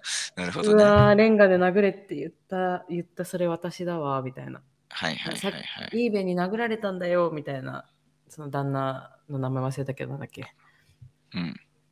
ミケルミケルが言っててさはいはい。うわーみたいな言えなーみたいなあー言えなーみたいなそういうことね。うん。 そうそうそうみたいなもう完全にアスガーと同じ衝撃を私は受けたからさうん全然予測とか全あの展開とか予測全然できないし私基本う的ん。うに、ん。もう完全に全部やられたって感じよなるほどね。そうでまあすうん。はい明日明日の法廷のこともあるじゃんはいはい。うわーってやばいなんか何したのかは今その時点ではさ映画の中でわかんないけど、まあ裁判になるってことは多分ひどいことでしょうって思ってでしかも相棒に偽証させようとしててでその中でこんなやばい、やばいオペレーションしちゃったなみたいなうんうん罪重ねちゃったみたいなのも追体験ちゃんとしてうん。まあ、するね。うん。そうしてからの、まあ、で、まあ、これが全部種明かしかなって思うじゃんね最うん初。うん。うんって思ってたらさまだうん15分ぐらいあってさ、終わるまでに、ねはいはいこの後一体何何が起きるのみたいなもう全部種明かしされたしもうもう疲れた なーみたいなうん。うん。な何をあと15分みたいな思ってたらあの橋で自殺するみたいなさはいはい。のが始まってうわそういうことかやばいやばいって なってうん。で自分がちゃんとさいや全て自分が間違ってたっていう自白をそう始めね。てさ、うんみたいなうわ綺麗な終わり方みたいな綺麗だね。うん綺麗だった、みたいな感じでもうもうふわーって感じよもうエンターテインメントとしてそうね。もう万歳って感じだった本当にもうさっきも言ったけど、うん綺麗にまとまってる優等生タイプのシナリオだと思う。そうだね、こ、そううそうお手本みたいなね、こう、緩急とかも。うんあーそうそうそうそうそれをシチュエーションスリラーでやってるってとこが俺は高く評価したいね。そうそう。あの、シチュエーションスリラーってやっぱりその、いろいろ限られてるからさ、その限られた条件の中でどこまでうまくやるかみたいなとこがね、勝負だったりするから、うんうんそこをだから非常にうまくやってると思うよね。えなんかさそう、うんこのワンシチュエーションスリラー他に何があるかなって思ったけど私あんまり思いつかなくてさ、うん。代表的なのって何代表的なのですかうん、ワンシチュワンシチュエーションホラースリラーといえばこれだよねみたいなのってなんかある、ワンシチュエーションスリラーといえばこれだよねですかう難しいね。ん、難しいんだうん。まあ、どれ、まあ、いっぱいあるんだけど、そうんのどれがっていうと、あれな、俺今日きま今日ちなみにそのおすすめの映画紹介でリミットってやつ紹介しようと思紹介しようと思ったんだけど、うん、まあそれもね、結構斬新なやつだったし、うんうんあとはアカデミー賞ノミネートされた最近のやつ、うん最近でもないか、10年ぐらい前かな、なんかうん127時間ってやつもね、あのあ、あはいはいあのなんか崖のところに挟まってみたいなやつ、そうそうそうそうそう、うん、隙間に挟まる系のやつうね、ん。だとそうだってそうでしょ。ワンシチュエーションで、ね。ああ確かにワンとかはそうだねそう。で、その後フローズンも作ったでしょ。はいあうあん。フローズン確かにそうだねワンシチュエーションだね そう、カナとかマリコがなんかよくキャーキャー言ってんじゃん、フローズンで。うん。あれねそうそう。そうそうそうそうそうスノボする人からするとちょっとスキーとかやる人からするとさうん。あれはね、怖いじゃない。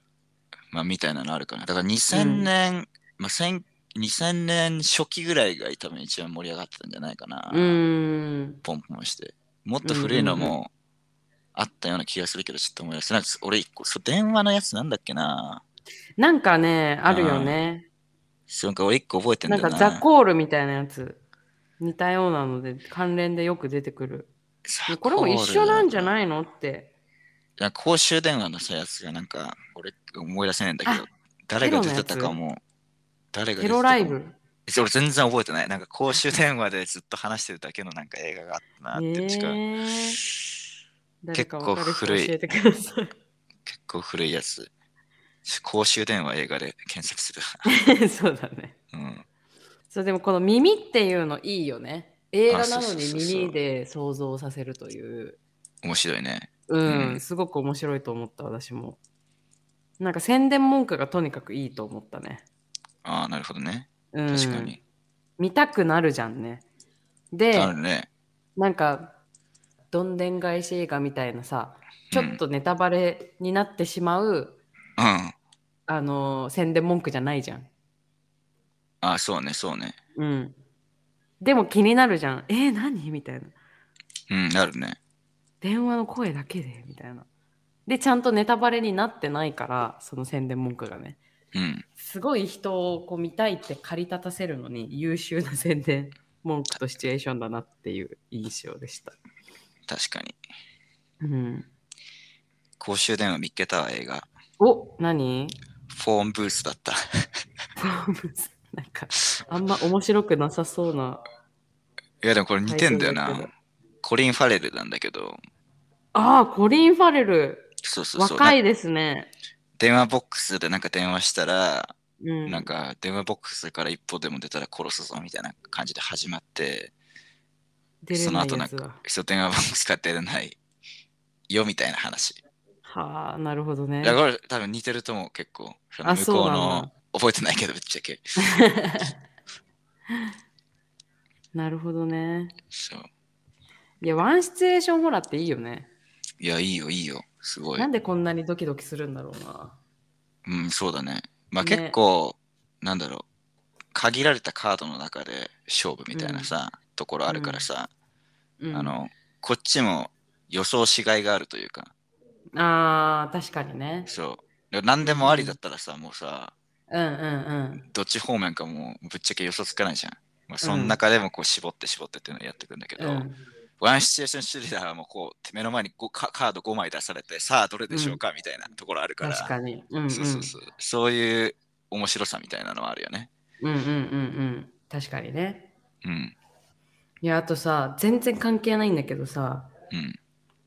ずーっと、いっつもね、なんかこういう外国の映画とかドラマ見るときに気になってたんだけどさ、うん、あの水にさ、なんかシュワシュワする薬みたいなポチャンって入れて、なんか炭酸水作るみいたいなのあんじゃん。あれって何なの、あーあれね、んアスピリンだね、多分ね。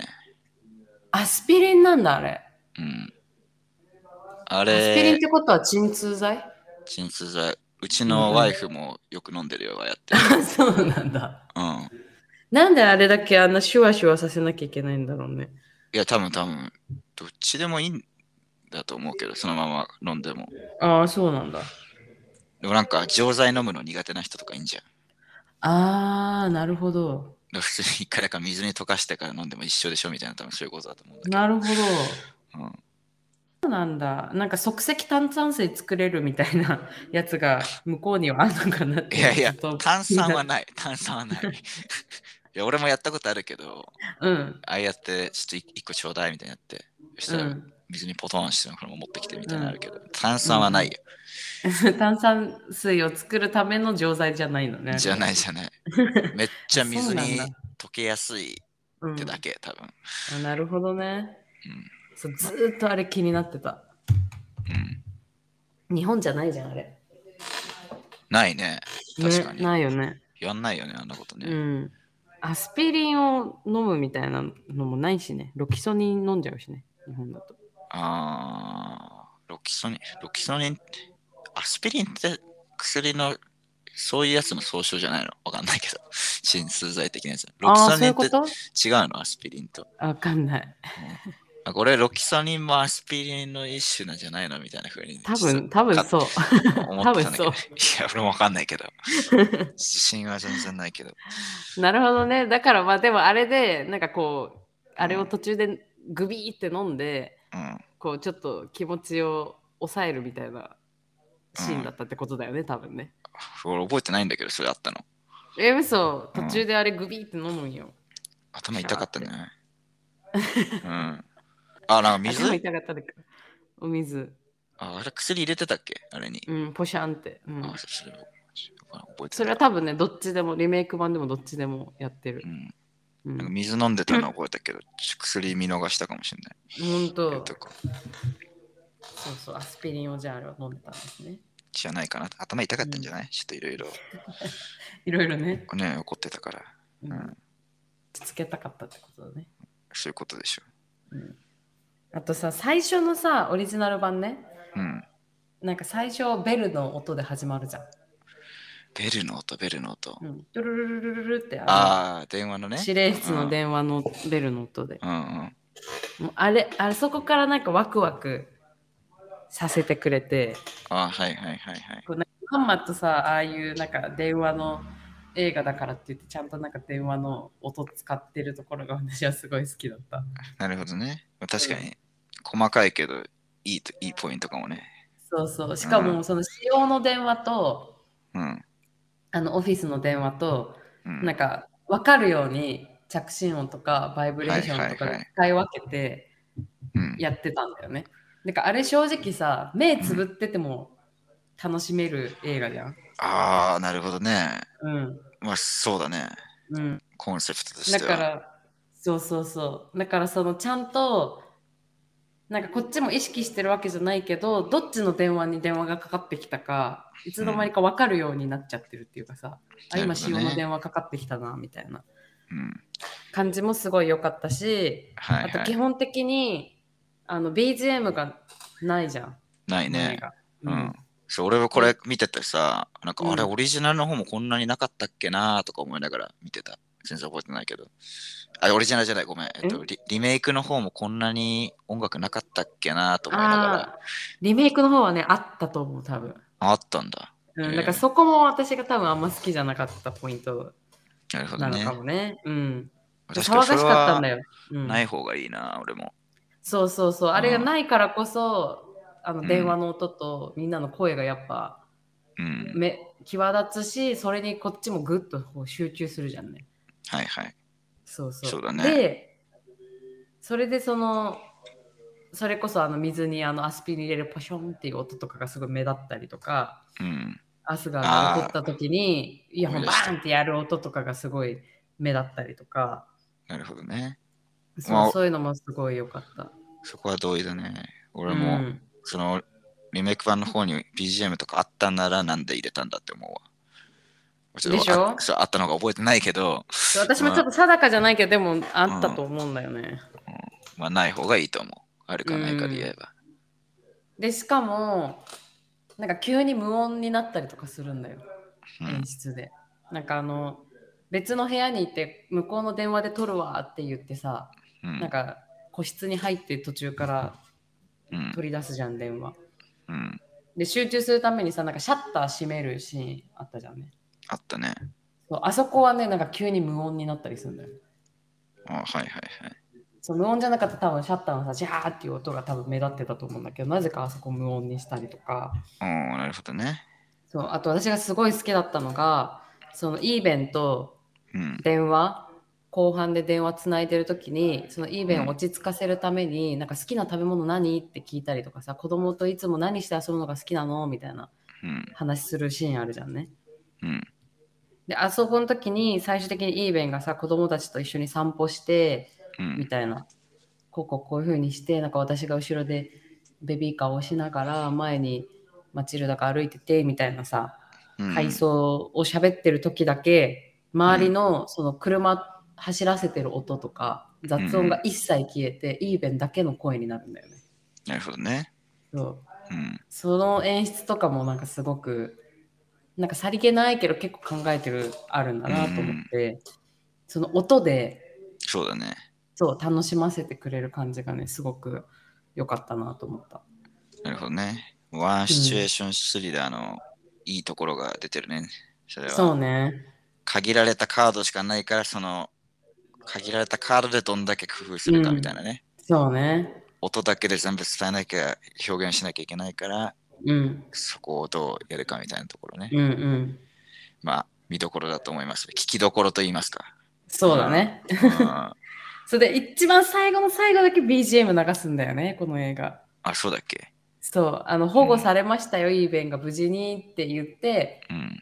じゃあ俺はもうこれで帰ろうって言って退社するときにだけ BGM が流れるのよ。あーあったかもしんない。ううんん。うん。でその辺もなんかこう、なんかこっちもいろいろどんな演出してくるのかなってちょっと楽しみに待待てる感じもね、とてもうんよかったね。確で、かにこのヨーロッパのなんか静寂な感じ、じめっとした感じにすごくフィットしたうん脚本だったと、個人的にはね、なるほどね。思ってますね。うん。はいはいはい。うん。まあ、そんぐらいですかね。うん。まあよかったね。うん。よかったですよ。あちなみ。でもに、あ、はいはい。うん、あのーこの映画見た時にさ、うん。主人公が最初こう、さっきも結構言ったけど、うんなんかちょっとくだらない電話何本も受けるじゃない。うん。で、結構適当にさ、対応するじゃん。うん。で、なんかそういう、なんか実際に働いてて、例えば接客とかさ、カスタマーサービスとかやってて、なんかああいう感じの経験あったりするかなって思って聞きたかったっていう話なんだけどさ。はいはい。うん。俺はあの、まあ、ぶっちゃけあんまり思いついてないんだけど、うん。まあ、一個あるとしたら、うん。あの、一番多いのは、やっぱその、イミグレーション関連というか、その国から国に移るたびにさあ、ーなんかいろいろ、ここどうなってんのとか、はいはいはいはい。結構問い合わせなきゃいけないことが毎回出てくるわけよ。はいはいはいはい。それで、まあ、そのオランダだったらオランダで、アイルランドだったらアイルランドでとかね、ちょっと各所にこう電話したりするんだけど、うんうん。まあ、まず大体コールセンターにつながるじゃん、そういうのって。うんうんで、そういう時に、あの、まあ、結構もう2回から3回に1回ぐらいの確率で当たっちゃうんだけど、もうインド人の人が出てくると絶望するって いう。うん。それは何インドなまりがきつくて。そう、勘弁してくれよ って。 インドなまりはね、結構大変だよね。そうなんだよ。うん。わかわかんないんだよ。うんうんそうん。ういやでも多いだろうね、インドの人。多いの、そう、多いんだよ、マジで。うんうんうん。普通にさ、数が多いからさ、そもそもうん、うんうん世世界中に散らばってるわけじゃん。そううん。でも人口がだって比じゃないからね。でそれだからいるんだよ、それはコールセンターにもね。うん、いるよ。そう。だから出ちゃうんだけど、本当にね、困るんですよね。出ちゃうんだけど。うん。もう悪いけどさ、え、どうすんのそういう時。いやなんか、俺ぶっちゃけ、あうんもう大丈夫です、ありがとうございますって言ってかけ直したこともある。 ひどい時は、あー。ひどい時はね。うんうんうんうん。まあでもその、その、何、鉛の強さというかさ、英語うのんうんレベルも、まあ、まちまちなんだけど、結構。うんうんうん。わかんない時は本当にわかんないから、困るよねっていう。いや、あれさ、結構でもさ、うんなんか自分もさ、なんか大した英語喋るわけじゃないからさ、うん。言えないけどさ、うん。本当にアクセントがきつくて、本当に何言ってるか分かんない時って結構あるじゃん、おあ国るによよって。。あるよ。あれの時の正しい対処法がマジで分かんない。わかんない、わかんないね。もう本当に何回も、なえ、ごめん、何って、もう本当さ、もう5回とか6回とか、もう下手したら聞きある直ねすことになるじゃん。で、5回、6回聞いてもマジで分かんない時とかあるじゃん。あるある。全然ある。うん。そう、でもあれ、なんか、例えばうん何か言われてさ、ずっと何かのことを、例えばなんかコーヒーって言ってるのに全然分かんなくってさ、いや、あるでよ。 5そ回、の6回とか聞いてさ、あコーヒーねみたいな感じそでう言った時にさ、あ、ごめん、私のプランナンセーションが悪いからみたいなさ、言わせることになっちゃうじゃん。なんかそれもすごい悪いしさ、うん。うん。あれどうしたらいいんだろうね、なんかマジで分かんない時。うーん、どうだろうね。俺でも今、タイタイにいてうもん結構あんのよ、今。あるでしょう。それはうね。ん。うん。そう、タイもアクセントがあるからさ。はいはいはい。そう。まあ、それこそ日本に来た時に日本人の英語聞いたら多分外国人の皆さんはきっとそう思うんだろうけど、うん。チャーリーどうしてんのそういうと場所が来た時。え、俺はもう、特に何もしてないね。もうなんかもうん。う、笑ってるね。うん。ああ。え、ちょっともう一回、もう一回、もう一回みたいなのを5回、6回ぐらいやって、え何何クルトゥルクル、クルトゥルって何それみたいな。何それちょ別の言葉で言ってクルトゥルって何それ何の話してんのクルトゥルって何そう。本当にあったの、本当に2、3日前に。 何くるくる。クルクルトゥルってなんだよって言ったらもう、うんカルカルチャーだったっていうね。カルチャああ、わかんねえー。。 そう、ククルルトゥルはわかんないじゃん、もうく。るくるは、まあ、でも、文脈でね、もう出てきたら、うんなんとなくわかる時もあるけど、絶対にわかんないパターンもあるのよ。そうだねその時はだからもう5回でも6回でも聞かなきゃいけなくて、そうだねなんかもうクルトゥクルトゥルって何って言っても、お ピーポー、ピーポーなんちゃらみたいな話を ヒストリーとかなんかもう言ってて、あ、カルチャーねみたいな。うん なるほど分かね。ったわみたいな。うーん。くるくるはわかんいないや、わ。これは分かんなかったわみたいな感じでうんやるな。うそうね。俺は。そうだよね。ん、スペイン人ね、ちなみに。あスペイン人、あースペイン人ね。うん、 R がね、そう、知違らうんかけらど。ね、スペインはね。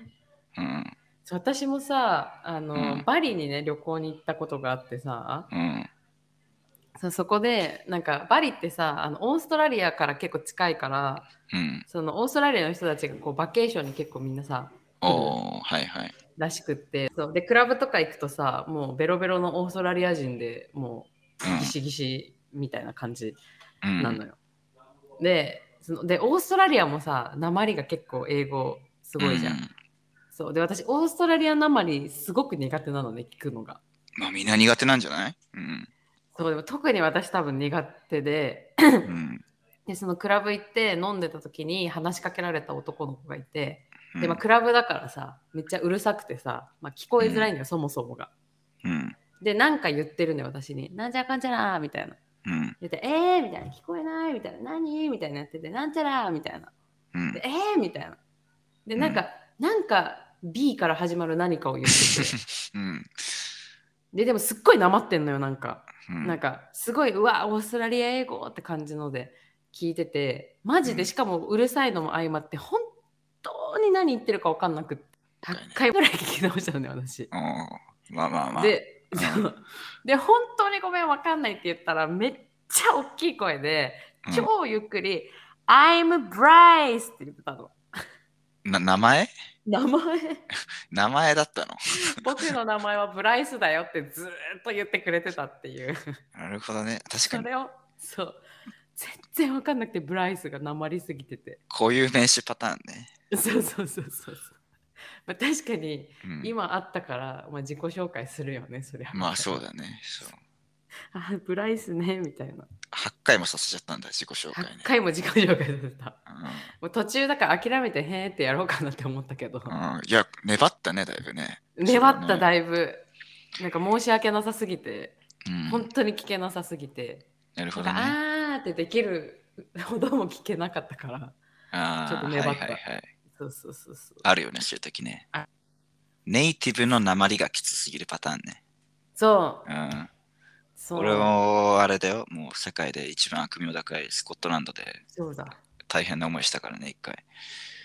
あスコットランド行ってたねそういえばそうそうそう。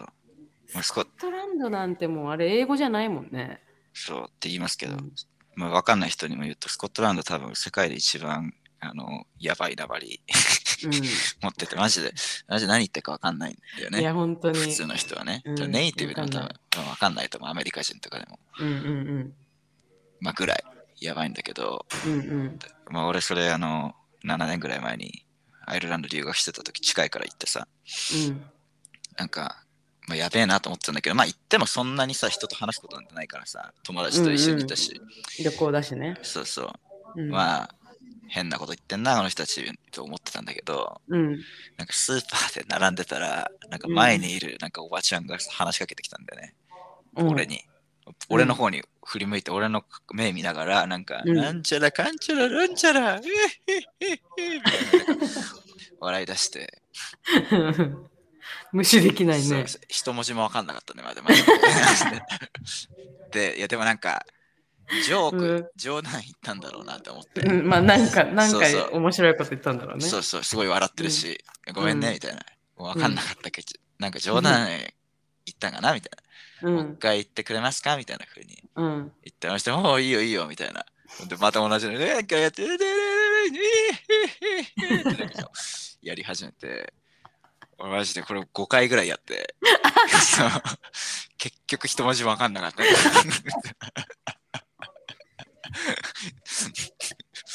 今後もつら。そうめちゃくちゃ辛かったね、あれは。いろんな意味でつらい。 申し訳ない。申し訳ない気持ちとさ、そうそ ジョークを5回も言わせるう、。そう、俺も後に弾くにも弾けないからさ、 そうだね。そう、え、一人だったのその時。そう、一人だった、その時。 そっか。そう。あれはきつかったわ、マジで。すごいね。そう。いや、スコティッシュは本当に何言ってるか分かんないもんね。うん、行かない方がいいよ、スコットランドも。いやー、怖い怖い。怖い そう昨日ちょうどさ、ホステルでさ、むあのベンチ座ってたらさ、うん、今も目の前にいるんだけどさ、スコットランド人のおっちゃんがあ電話,、電話しててさ、誰か、多分お奥さんかなんかと。あ、うん。 そうでなんかちょいちょい英語聞こえるんだけどでもなんかすぐ英語じゃない言語に変わるのよなんかあそうなだん、かそれこそデンマーク語うん。それともオランダ語みたいな中でシュイシュイしててさ 鉛じ、スコットランドなまりじゃないの、それ。でスコットランドなまりだったのあ、だったっていう話ね。そうだから私最初そのスコ全然知らなくてうん電話してるところにたまたま私が、ま、目の前に座ってうん私もビール飲んでてうん。そうで電話してたから言語が聞こえてきたからさ、あどこの人なのかなって聞きながら予測しててさうん。あーなんかヨーロッパの上の方かなとか思ったけど、んうん。待って今「I'm sorry」って言ったなとかいや なんかちょいちょい聞こえてくんのよなんか。うん、まなあんねか。明日いや明日の電車乗るからとかがなんかたまに聞こえてきてさ、んうん今英語喋ったみたいな。いやでもすぐ英語じゃない言語に変わ るな。どこだろうって思って。で、その後電話切った後に、あ、うんあのあの、ナイスミーチューみたいな感じになってさ、うんなんかどこから来たのって聞かれて、あ、ジャパンだよって言って、どこから来たのって言ったら、あ、スコットランドだよって言われて、あ、なるほどって思ってさ。うん。いやこりゃ他の言語だと完全に思ってたわって思って。そんとそんぐらいのレベルだよね、マジでね。そう。あそうそう、うんだから他の外国人と喋るときはめっちゃゆっくり喋るんだって言ってうた。ん、そうそうそうそそうそうだよね超ゆっくり喋ってくれて た。う。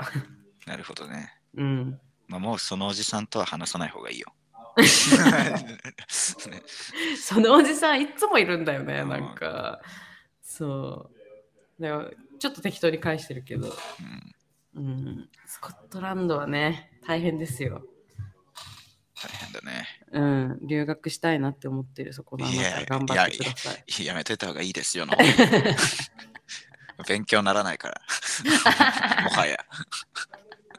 確かに。絶対別の方がいい。英語確かに勉強したいなら。確かスコットランドが何かしらの理由ですごい好きとかならね。に。うんうん、そうだね。まあいいと思うけど、うん、英語が勉強したいだったら他にもオプションがあるよって感じだね。他のにしてください。そう私はさこのうん主人公のさ、なんか適当に対応しちゃってるのを見てさ自分が台湾の大使館行った時のことを思い出したんよ。うん台湾の大使館行ったんだ。そうそうそうあのえ台湾にねワーホリそう在日在日台湾大使館ね。そうそうそうそうう、ん。にワーホリのビザをね取りに行かなきゃいけなくてうん。行ったんですようん3年4年ぐらい前に。で受付のねお姉さんがあの、台湾人のすっごい綺麗なね若いお姉さんだったの。ほうほう。そうでも私の前になんか手続きしてる多う分ん台湾人のカップルうんがいたんだけど多分なんかその提出しなきゃいけない何かしらの書類があってうん。でそれが期限がなんか3日ぐらい前だったらしいのよ。で、はいはいだけどそれをもう期限が切れてるのに提出しに来ててうん。おーでそうでなんか全然なんか悪びれた様子もなくなんかいやだから来たじゃない今出しにみたいな感じで、うんそのカップルの彼女の方がさうん。提出しようとしてるんだけど受付のお姉さんはいやだから3日前にそれ過ぎてんだってばみたいなはいはい。そうそうもうだから過ぎてるからもう無理だよみたいな何もできないよみたいな、まあももっともなこと言ってんのよまあそうだね。そうでもそれにしてもちょっとそのお姉さんの怒り方がめっちゃ怖かったのでうん。めちゃめちゃキレててもう顔も超プンプンに怒ってるしうん。でしかもすごい綺麗な美人な顔立ちだからなんか余計怖くてさ、そのプン プンがうん、なるほどねそう。鋭い感じではいではい。めちゃめちゃキレててさお客さんを対応する態度ではないのよどう見てもうん。もうなんか指とかさしながら「いやあんたかなんちゃらかんちゃら」うん。めっちゃ言っててはいはい。そうででも本当お客さんの方は本当悪びれてた感じもなくなんか「えーごめんごめん」みたいな「えうん過ぎちゃったけどさ3日どころいいじゃん」みたいな感じでやってるのよ うん。そうででもいやこれあんたなんか半年以上前から早く提出しなさいってなんか督促状みたいな3回ぐらい送ったよねみたいなそれでも無視して今日ここに来たんでしょみたいな、うんあんたが悪いよみたいなこと言われてて、うんでめっちゃとにかくずーっとその粘ってさうん。そのカップルはね言ってたんだけど、まあでももう変えられないものは変えられないから提出できてなかったけど、はい。まあ、とにかくそのお姉さんが怖かったのようん。なんか状況を知らない人からしたら多分えそんな怒んなくてもいいじゃんと思ってなんか次自分が対応してもらうのめっちゃ不安なんですけどみ確たかにいなうんぐらいめっちゃ怖かったの。はいではだい。けど、まあ、でもなんか私その時ちょうどホステル浅草のホステルで長い人だったから、うなんんマジでそういうさ意味わかんないお客さんっていっぱい来るのよ、うん外国人がいっぱい来るところだと、まあね。すごいお姉さんの気持ちが分かっちゃってさ私。おおなるほど。そういやわかるよみたいな本当めんどくさい人いっぱい来るよなと思ってわかるよわかるよって思ってうん。そうすごいお姉さんの気持ちに寄り添ってしまってうん。でその時の感情がこの映画を見てたらなんか湧き上がってきてさうん。アスガーも大変なんだなとかちょっと思ってなんだよ、その話。ただ私が思い出した話なんだよ、それマジで。どこでかの入ってくるのかと思ったら入ってこねえのか入よ、おって前こ。 ないお前いただけかよ。いただけいて勝手に共感しただけあそうなんだよ、その話マジで。いやそのうんちょ。っと前にめちゃめちゃだるいあのあの中国からのお客さんのう対応ん、から、あ、わかるなってちょっと思っちゃったっていう話。なんだよ、それ、本当に。どうやって入ってくるのかなって待ってたわ、俺今。入んねえのかね。 見切り発車だった、見切り発車。今日のトークテーマなさすぎて。なんだよ、それ、マジで。もうまあいいんじゃないいおすすめの映画でしょ。そしたらもう、うん、もうないよな、もう。 こんなのが出始めたら終わりだよ、もそうだね。う。はい。じゃあ、それの映画の話しましょう。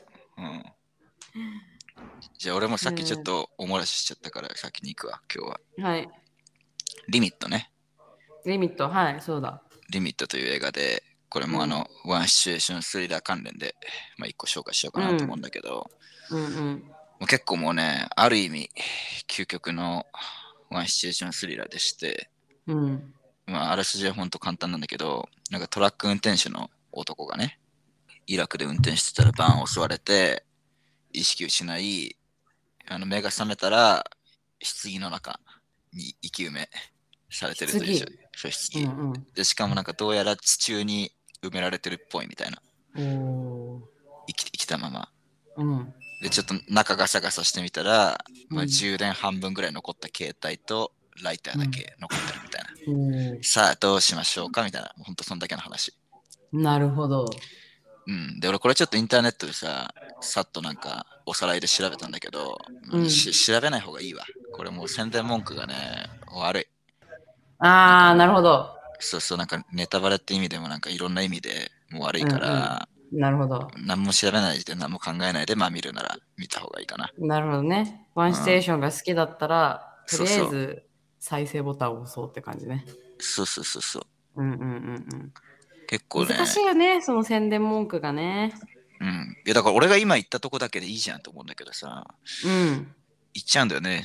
よい余計なこと。結構。あーあじゃああらすじとかも見ない方がいいんだあ、もう何も何も見ない。でも検索し,、うんしない方がいい。 もう、回避不可能だからさ、いろいろ。その、検索候補だったりだとうか、んうんその、ね、適題名で調べたらさ、そのうん一番上に出てくる記事とかもああんじゃん。もうんうん。う調べたらブ絶ロ対グ出てとかね。絶対余計なこと出てきちゃうから、うん何も調べないで、うん何も考えないで見た方がいいうんね。なるほど。ちなみに、今、12日現在は UNEXT でしか見れないです。サあブスはクいは。はいうんなるほどね。それぐらいだね。 UNEXT に入ってない人は、ツタヤかなんかに行って、うん。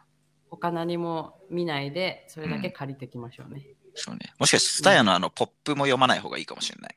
もいや目隠ししてツタヤ行こう。 そうだね。目う。で、隠し。店員さんにリミットのところまで連れてってくそだう、さい連っれててって言くおうだ。さいっ つって。それがいいね。うんそれそうしよう。うん。うんもうとりあえずとりあえずもう何も見ないで何も考えないで見た方がいい。一その方が一番楽しめるよとだけ、うんそうだねまあい言っとくわ。そうだね。こういうタイプはそうなるよね。うんはい。はい。リミット。で、まあ、そう。で、究極なワンシチュエーションスリラーだからさ、うん。もうほんと最初から最後まで、まあ、これも90分ぐらいなんだけど、うん。もう棺の中だけなんだよね、全部。うんうん。棺の中とその中の男だけみたいな。うん。だからもう映画のセットももうこのほんと棺だけ。なるほど。そう。で撮影風景とか見たんだけど結構面白くて、おー確かに気になるね。そう。いろんなやっぱね、工夫とかしてるんですよ。それを撮るのにあたって。だって普通にさ、うんうんどうやってこの90分もの間をその棺の中だけの話でこう持たせるのかとか、確かに。そう、まずそこがシンプルに面白いし、うんうん。もっとあと映画の撮り方って面で考えたらもうカメラワークとかさ、どううするのって。ん。思うじゃん何パターンかしか思いつかないもんね。だって棺に映画のあのでかいカメラなんてまず入んないから、うん。人入ってしまって、それでどうやって撮ってるのかなとかね。確かにね。そう、まあいろいろ見どころになるわけですよ。それがやっぱそのワンシチュエーションスリラーの醍醐味だと思うんで。うんうんうんはい、そこをまあ十分に堪能できる、えー作品となってますと。うん。なるほど。はい、で地味にこれ、いいでまあ、登場人物、まあ、もうほぼ一人みたいなもんだけど、うんライアン・レイノライアンレイノルスなんでね。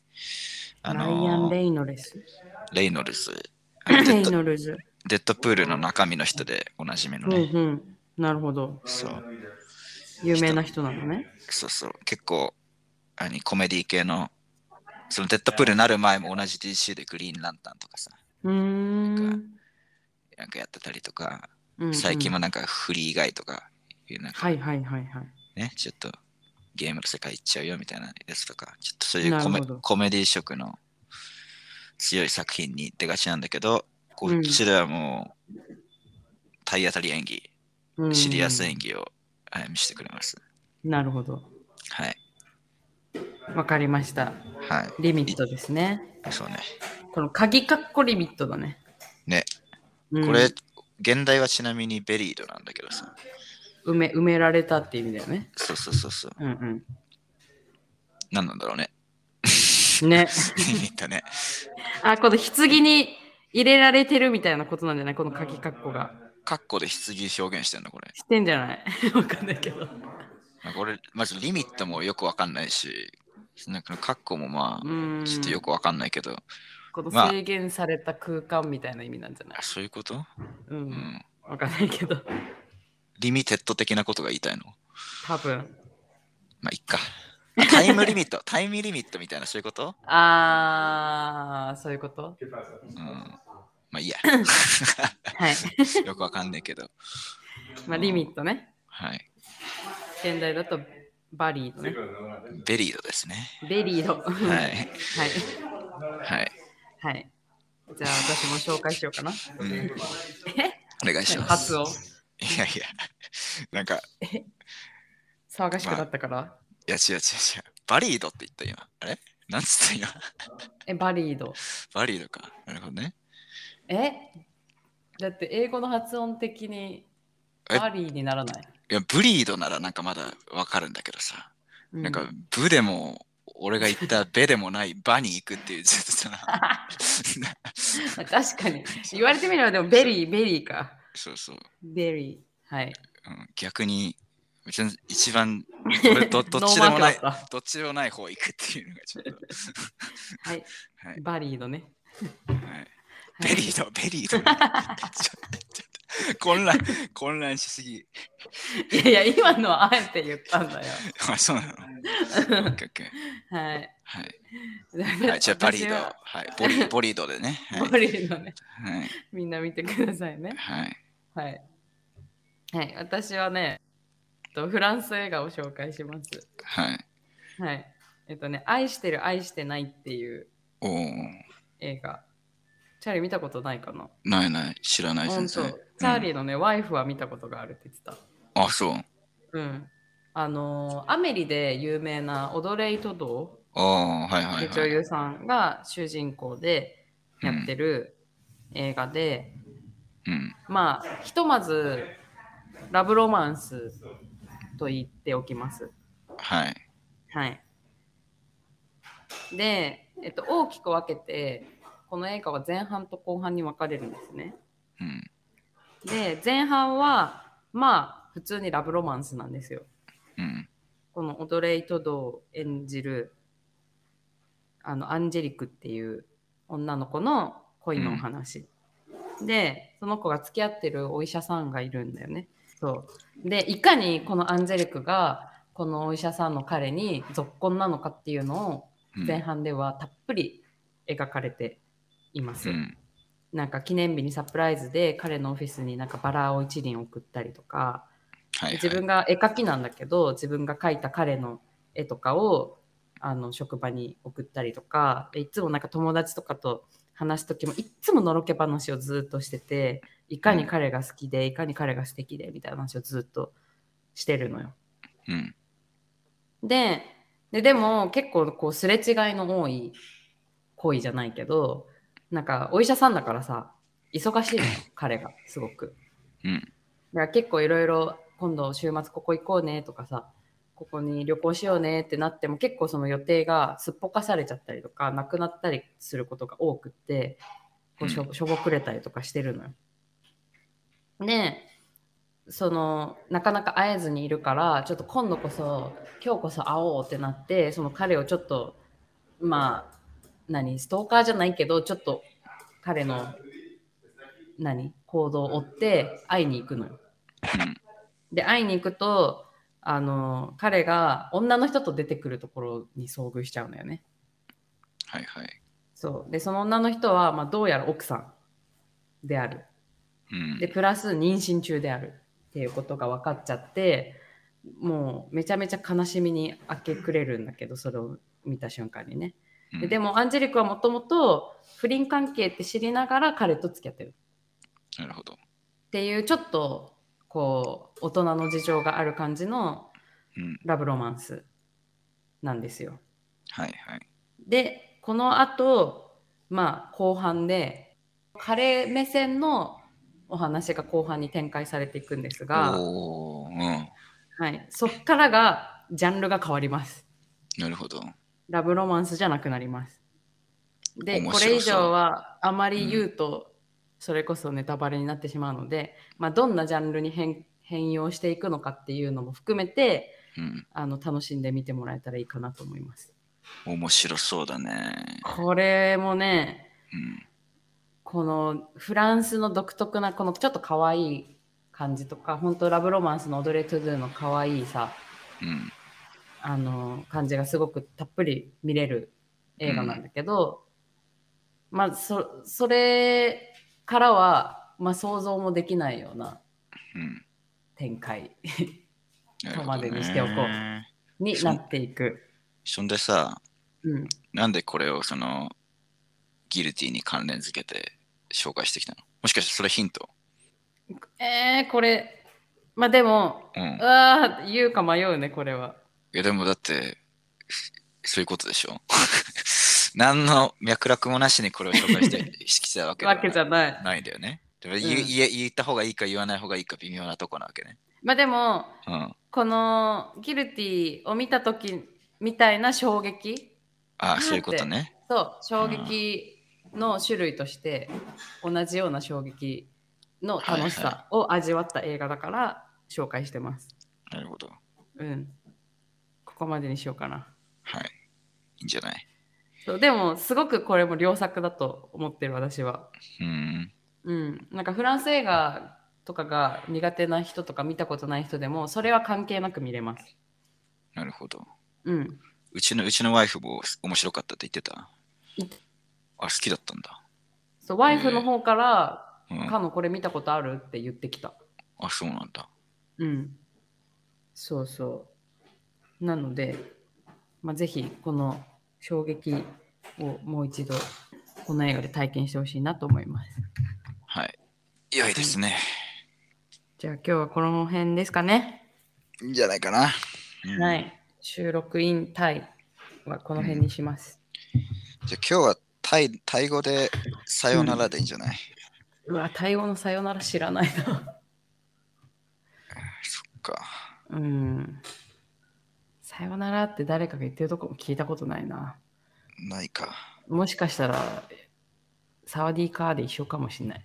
じゃあそうしよう。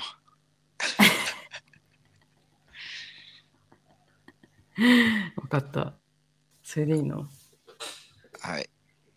あ、コップンカーにしとく。あじゃりあがコップンとコップンカーでう。うん。行こうか。はい。はい。じゃあ今日の収録はここまで。はい。はい。じゃあみんなコップンカはい。顔漫画愛。ー。普通だった今日は。